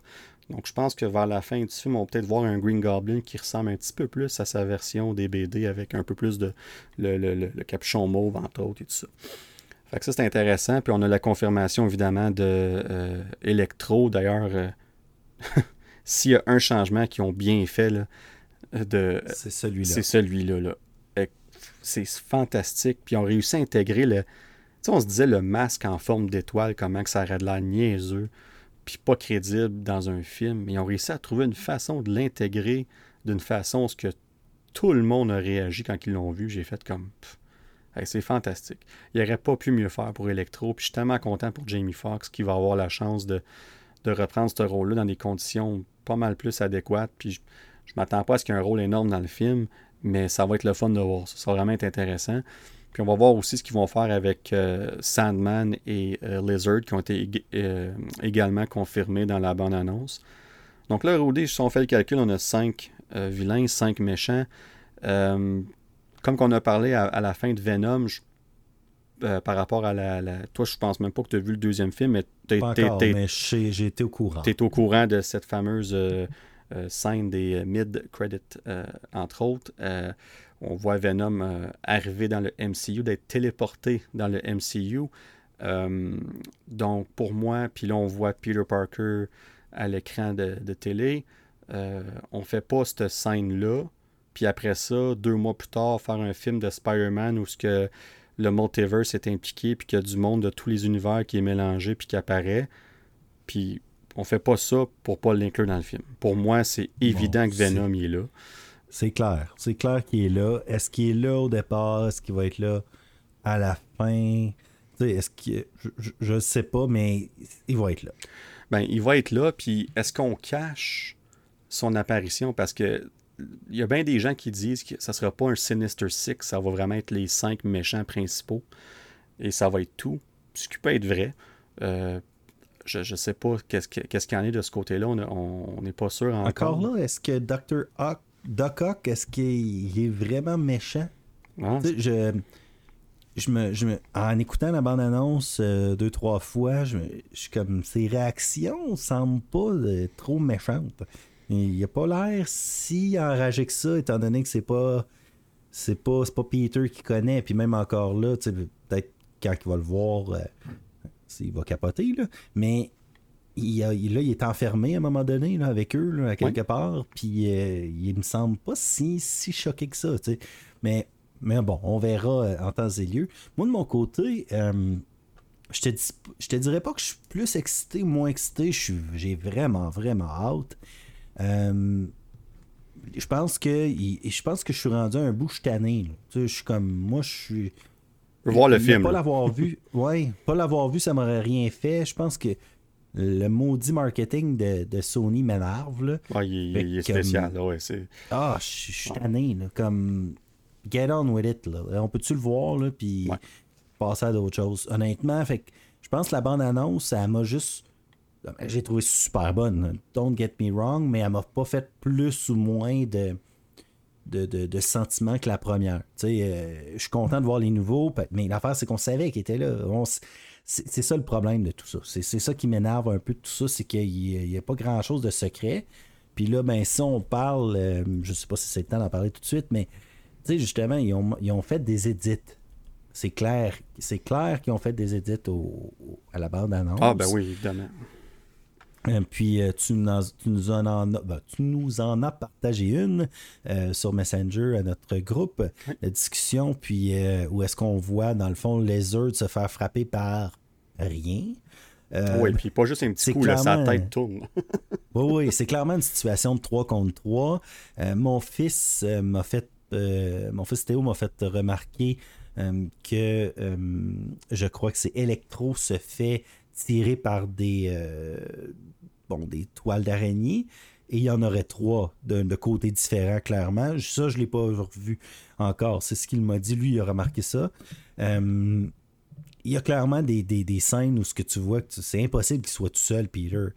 En plus, j'ai aimé le clin d'œil à Gwen Stacy qui meurt, mais ça nous donne. C'est comme si tu nous dis déjà d'avance que ça va être euh, Toby, mais euh, pas Toby, ça va être euh, Andrew Garfield qui va sauver ah oui. Mary Jane. Mais ça va être un bon moment, pareil. Puis, je pense, puis t'as as raison, je pense que c'est évident que c'est là. Même que je vous ai partagé une photo, ce qu'on voit la main, la dernière scène, on voit la main de Spider-Man qui approche celle de, de MJ. Puis je suis convaincu que c'est la main d'Andrew Garfield. Au début, j'étais même convaincu que c'était le costume d'Andrew Garfield, puis j'ai fait l'erreur de partager ça sur Twitter, puis je me suis fait dire par Danny, Les joies de la radio, je, te reviens dans deux secondes. D'accord. Tu peux continuer. Ben, je, vais je continue mon idée de toute façon. Non, je continue mon idée, il n'y a pas de problème. Mais tout ça pour dire que c'est le, fameux point, euh, on, voit la main de, de Spider-Man qui vient rejoindre pour euh, aller chercher MJ dans le fond. Puis, euh, comme je disais tantôt, j'étais convaincu que c'était Andrew Garfield, son personnage, son costume. Puis, j'ai fait l'erreur de mettre évidemment une photo sur Twitter. Je me suis fait dire par plein de personnes non, non, non, on me comparait les costumes de Spider-Man. Puis, pour dire que c'est effectivement le costume de Tom Holland. Fait que j'ai. OK, parfait. j'ai fait mon mea culpa. C'est pas le cas. Mais tout ça pour dire, par exemple, que malgré tout ça, je suis quand même convaincu que c'est la main d'Andrew Garfield qu'on voit là. Puis c'est lui qui va euh, sauver euh, MJ, évidemment, dans ces situations-là, parce que c'est, euh, ça serait un peu comme, une, pas dire une rédemption, mais ça serait juste... Ça, ça, fait, ça fit très bien, si on veut, dans l'histoire, qu'après ce qui est arrivé dans le deuxième Amazing Spider-Man, qui n'a pas pu sauver Gwen Stacy, mais là, il revient ici, puis il a la chance de sauver le MJ, qui, qui, est la, la, femme de la vie d'un de, autre Peter Parker dans un autre univers. Euh, parce que euh, Tom Holland n'aurait peut-être pas pu la sauver. D'ailleurs, on voit dans cette scène-là, à un moment donné, que euh, Ned, il, tombe en même temps d'MJ. Fait que peut-être que Peter doit faire un choix entre les deux. puis il essaie de sauver les deux parce qu'il veut sauver tout le monde, comme toujours. C'est ça, Spider-Man. Il veut toujours sauver tout le monde. Et malheureusement, il n'y arrive pas. Mais là, il y a de l'aide de, de quelqu'un d'autre dans cette situation, un autre Spider-Man dans cette situation-là. Fait bref, on, verra bien, mais c'est intéressant de voir, euh, comme je disais tantôt, c'est intéressant de voir l'histoire, comme on, peut voir que l'histoire se développe à travers ces deux bandes annonces-là. Ce que j'essaie de dire avec ça, c'est qu'on a une bonne idée maintenant euh, comment est-ce que le film va être structuré, si on veut. Euh, donc, on peut voir, là, si on divise le film en trois actes, comme qu'on fait d'habitude, euh, lors du premier acte, je pense qu'on va clairement voir les effets de après Far From Home, euh, comment est-ce qu'il gère le, fait qu'on sait que son identité a été révélée au grand jour. On, va voir les répercussions de ça. Puis là, on va voir à quel point c'est difficile sur lui et sa famille, ce qui va le mener à aller voir Doctor Strange. Puis là, on sait qu'il va arriver, ce qui va arriver avec le, le, sort que Doctor Strange va faire. Et, euh, là, on va voir, là, euh, quand on parle de Doctor Octopus, entre autres, euh, comme que Rudy a dit tantôt, c'est un... Oui, j'ai dit ça tantôt. Ben exactement, mais re-bienvenue. mais dans le fond, ce que je disais, dans le fond, tu as, juste manqué la, la parenthèse, puis je revenais au point de départ que j'avais dit, la, fameuse structure du film, où ce qu'on s'enligne avec les deux bandes annonces qu'on a vues jusqu'à là. Puis par la fin du premier acte, on, va voir les effets de ça. On va voir la fameuse scène sur l'autoroute où ce que, euh, Spider-Man va se battre contre euh, Doc Ock puis contre Green Goblin. Tant qu'à moi, ça va être la première grosse scène de bataille qu'on va voir l'introduction de ces deux personnages-là. Et d'une façon, d'un, on ne sait pas comment, tant qu'à moi avec l'aide de Doctor Strange, mais on va capturer euh, je sais pas si ça va être les deux, mais au minimum Doctor Octopus. Et je pense que tu as raison, Rudy. Je pense qu'à travers le film, on va voir un changement euh, du côté de, de Doc Ock. Je pense dans la scène finale, comme de la bande-annonce, où on voit un Spider-Man, entre guillemets, sauter vers les trois, euh, qui est Sandman, Electro et Laser. D'ailleurs, l'image est superbe. Euh, on sait très bien qu'il y a deux autres Spider-Man dans cette scène-là. Euh, mais on, on voit pas de.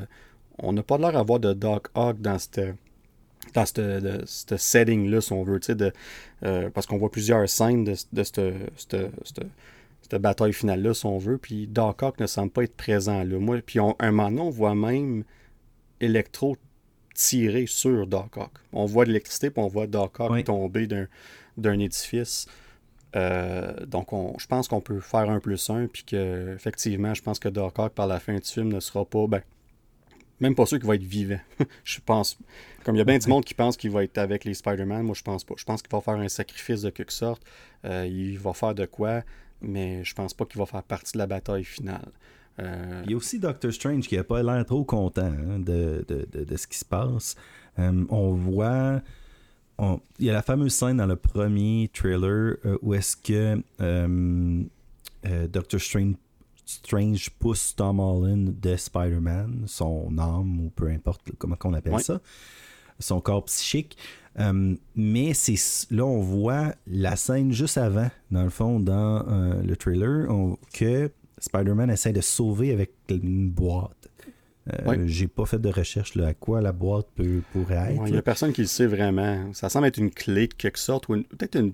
Puis d'ailleurs, j'arrivais justement à ça, euh, Rudy, c'est un excellent point que tu amènes parce que une fois que c'est que qui est capturé, euh, là, à un moment donné, Doctor Strange, il dit qu'il y en a d'autres qui sont comme qui sont, qui sont là, là qu'il faut aller les chercher, il faut les, ramener, genre. Puis là, on voit à un moment donné euh, Spider-Man avec son suit noir, son costume noir, puis la, comme un, on voit Electro dans le background en arrière, en arrière-plan. Je pense que c'est clair pour moi, en tout cas, que le deuxième acte du film, ça va être euh, Spider-Man et Doctor Strange, mais surtout Spider-Man qui va devoir aller chercher ces vilains-là un par un, puis les ramener dans cette prison-là, là, que euh, Doctor Strange y a dans, je sais pas si c'est son sous-sol ou peu importe. Euh, mais le but, ça va être d'aller les chercher pour les ramener dans leur univers respectif. Fait que dans le fond, un peu comme un, peu comme un jeu de Pokémon, cette, cette, espèce de cube-là va, servir à aller les, les capturer, si on veut, entre autres. Euh, ça, c'est une, évidemment, c'est une théorie. C'est pas, pas un fait. il y a toute la, la, il y a tout l'aspect de, de Spider-Man qui meurt ou Spider-Man qui apporte la mort ou peu importe, là, qui, qui, traîne ça avec lui. Puis j'ai trouvé ça intéressant dans, ce deuxième trailer-là de voir le. Le, le au départ, on trouvait ça convivial avec son manteau d'hiver, etc., dans, sa, maison et tout, mais ils n'ont pas l'air à s'aimer tant que ça par la fin du film, selon moi. Euh, juste la scène des trains là, ou des, des, métros, peu importe, là, euh, il s'obstine beaucoup. Énormément, je pense, sur. Euh, j'ai hâte de voir. Puis là, ça, c'est moi qui, qui, qui, est peut-être fou. Puis il faudrait que je le réécoute. mais j'ai vraiment l'impression d'avoir vu Doctor, le Black Doctor Strange. un peu comme dans What If. Est-ce que c'est un jeu de lumière ou quoi parce qu'en plus, ça fit avec un peu. Il commence à perdre le contrôle, ce qui nous amène peut-être à Doctor Strange euh, Multiverse of Madness. Euh, mais je trouve que ça fait un drôle de lien avec l'épisode de What If, euh, qui, nous, qui nous amène à Doctor Strange fou un peu. J'ai hâte de voir. Je, ne sais pas si. Euh, bon, je lance ça dans l'univers. vous l'aurez entendu, un Nerdverse. Euh, mais peut-être que Doctor Strange euh, finit par être. finit par être un peu fou, puis que c'est peut-être Wanda qui va le sauver, on sait jamais. Des choses comme ça par la fin de ce film-là. J'ai hâte de voir. moi, si j'avais à faire bon, une liste de paris, à 1000 pour un, on va avoir euh, Pig Spidey. Ça serait le fun. Ça, aussi, ça serait intéressant d'un autre univers. Euh, tu, comprends. Oh euh, mais mais tu sais, ou Gwen Stacy qui arrive en Spider-Girl, tu sais, ou des choses comme ça, c'est peut-être des paris très, très, très risqués. Mais ça pourrait être intéressant pour Vegas de mettre ça sur une belle petite feuille. On met une pièce là-dessus je serais pas surpris qu'il y ait des paris qui font se faire dans, ce, parce que c'est clair qu'il va y avoir d'autres personnages qui sont pas euh, qui, ne nous ont pas été montrés encore. Oui, on nous cache Toby, on nous cache Andrew, euh, possiblement Venom, mais il y a, d'autres choses. à la fin, à la toute fin, quand tu pensais avoir vu euh, Supreme Strange, le Dark Doctor Strange, il, dit, là, il dit, ils sont en train de traverser, puis je peux pas les arrêter, puis on voit des grosses lumières mauves dans le ciel, puis on comprend pas exactement ce qui se passe, mais qu'est-ce qui va. Il y a bien des gens qui ont dit ah, ben c'est là que Toby et Andrew y arrivent. Mais ça dépend parce que s'il dit ça à la toute fin, comme euh, non, parce qu'ils sont déjà arrivés. Parce que ce qu'il faut comprendre, c'est que euh, moi, puis ça c'est juste une supposition, moi je lis pas de leak ou de, de, quoi que ce soit, comme euh, j'ai vu deux photos sur Internet comme bien du monde qui a confirmé certaines choses, mais à part ça, c'est tout. Mais j'ai l'impression qu'on va voir Andrew et Toby pour un certain nombre de temps dans le film. Ce ne sera pas juste pour la bataille finale. On doit les, on doit les emmener un petit peu avant, donc durant peut-être le deuxième acte, quand que. Parce que là, Peter, là. se parle. Ben, c'est ça, parce que Peter, ce qui va arriver, là, c'est qu'il va ramener ces vilains-là, puis il va se rendre compte que Doctor Strange, il veut les ramener dans leur univers pour qu'eux autres finissent par mourir aux mains de. Ben, pas aux mains de Spider-Man, mais dans leur combat contre Spider-Man. On l'entend, ce bout-là, dans, dans la bande-annonce. Puis Peter Parker étant Peter Parker, ben, il veut toutes les sauver. comme il dit, il doit avoir une autre façon. Ils n'ont pas besoin de mourir. Puis c'est là qu'il va être contre Doctor Strange, parce que ça va aller à l'encontre de ce que Doctor Strange fait. Puis j'ai pas besoin d'être spécifique, mais ça va, ça va se retourner contre Peter, mais pas à peu près. Là. Euh, je sais pas ce qui va arriver exactement. comme je dis, je regarde pas ces choses-là. Mais la toute première scène du, du, trailer, on voit Peter Parker dans la pluie qui a de l'air. Euh, détruit, qui a de l'air. Il vient d'y arriver quelque chose de grave. Euh, c'est. Tu parlais des paris tantôt. Mais moi, je suis prêt à parier un bon montant qu'il va perdre quelqu'un qui est cher dans ce film-là. Puis non, je pense pas que c'est MJ. Euh, ça serait trop simple, on ne l'aurait pas vu dans la. Puis de toute façon, ça, c'était à la toute fin du film. Moi, je pense que. Moi, mon, mon pari, si on veut, c'est c'est sa tante, May. Ouais, c'est euh, Je suis pas mal certain que c'est elle. Euh, encore une fois, c'est pas confirmé, il n'y a rien. C'est juste moi qui suppose en ce moment. Mais comme un certain mime qui est sorti, ben tout d'un coup, elle va comme être aspirée dans un vortex, puis elle va être changée dans la vieille puis il reconnaîtra pas. Mais... Fait que dans le fond, euh, j'ai un blanc, là, son chum, le, butler de, de Stark. Ah, puis il va être content au bout de cheveux. Mais il, euh, il, va arriver quelque chose, à, tant qu'à moi, c'est à elle qui va y arriver quelque chose. Il faut que ce soit quelqu'un d'assez proche de lui qui va faire en sorte que ça va lui faire regretter sa décision. Il va prendre cette décision-là, il va vouloir les sauver, ça va se retourner contre lui. Puis c'est là que les deux Peter Parker vont arriver, qui vont pouvoir euh, parler avec lui. On va avoir ces moments-là avec eux. Il va y avoir des moments où ils vont se parler. Il va y avoir des moments où ce que tu sais, quand on disait qu'il y a du monde qui avait peur, qu'il y ait trop de monde, trop de personnages, puis que ça serait pas focusé sur Tom Holland, ben, c'est justement le but qu'eux autres soient là. Il y a deux raisons. C'est un. Pour le soutenir. Pour le soutenir puis faire avancer son personnage. Excusez-moi. Mais aussi pour que leur propre version de Peter Parker ait une. on appelle ça un closure en anglais, parce que dans les deux cas, ils étaient supposés avoir une suite à leurs films respectifs dans leur franchise, puis c'est pas arrivé. Ça a été annulé, puis il y a eu un reboot à chaque fois. Fait que, tu sais, euh, Tobey Maguire était supposé avoir un Spider-Man 4. Euh, Vulture et Mysterio auraient été les méchants de ce film-là.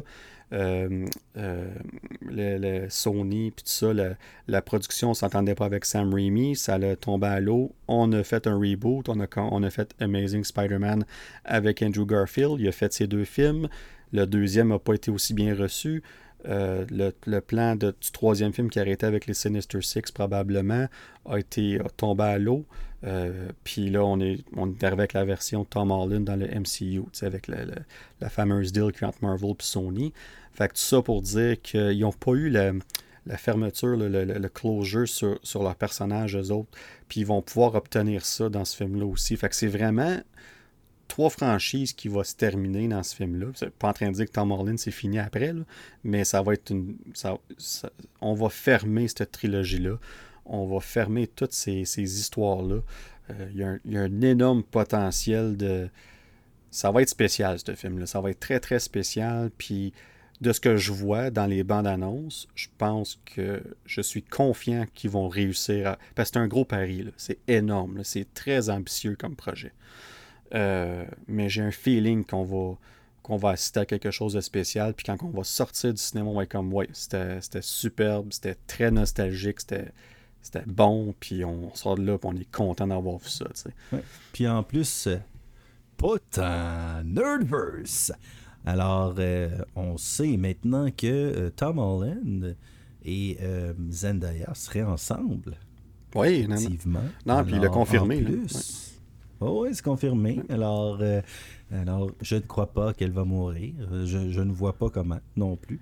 Parce que de toute manière, on s'entend que MJ est supposé survivre dans, dans, Spider-Man, dans la majorité des histoires. Mais honnêtement, j'aimerais ça. tu sais, souvent on dit là, quel le super-héros voudriez être. Ben, un que j'aime beaucoup, mais que je ne voudrais jamais être, c'est Peter Parker. mon Dieu, que sa vie est compliquée, puis qu'il n'est pas chanceux, puis que euh, la merde lui colle aux fesses. Euh, euh, c'est vraiment le super-héros que je ne voudrais pas être du tout.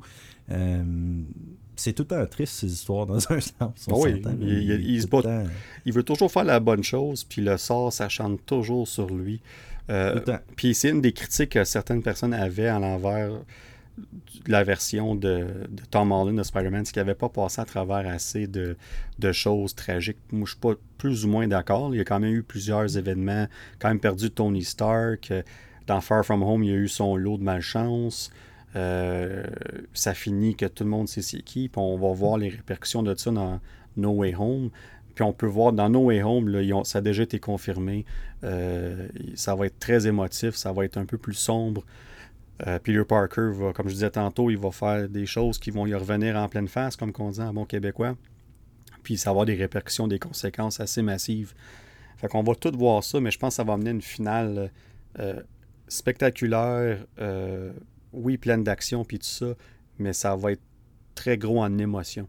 C'est bien beau des, des, batailles, puis tout ça, puis des, effets visuels, puis tout, mais s'il n'y a pas d'émotion en arrière, ça ne sert pas à grand-chose.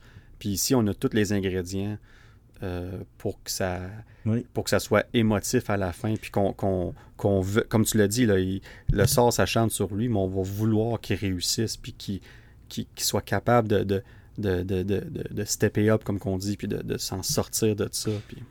Puis là-dessus, je comprends Spider-Man. Et puis l'émotion qui m'habite en ce moment est une émotion de tristesse car comme Spider-Man, je ne suis pas chanceux dans la vie. J'ai une condition physique qui fait en sorte que je dois te laisser à l'instant présent, dans les quelques secondes qui suivent.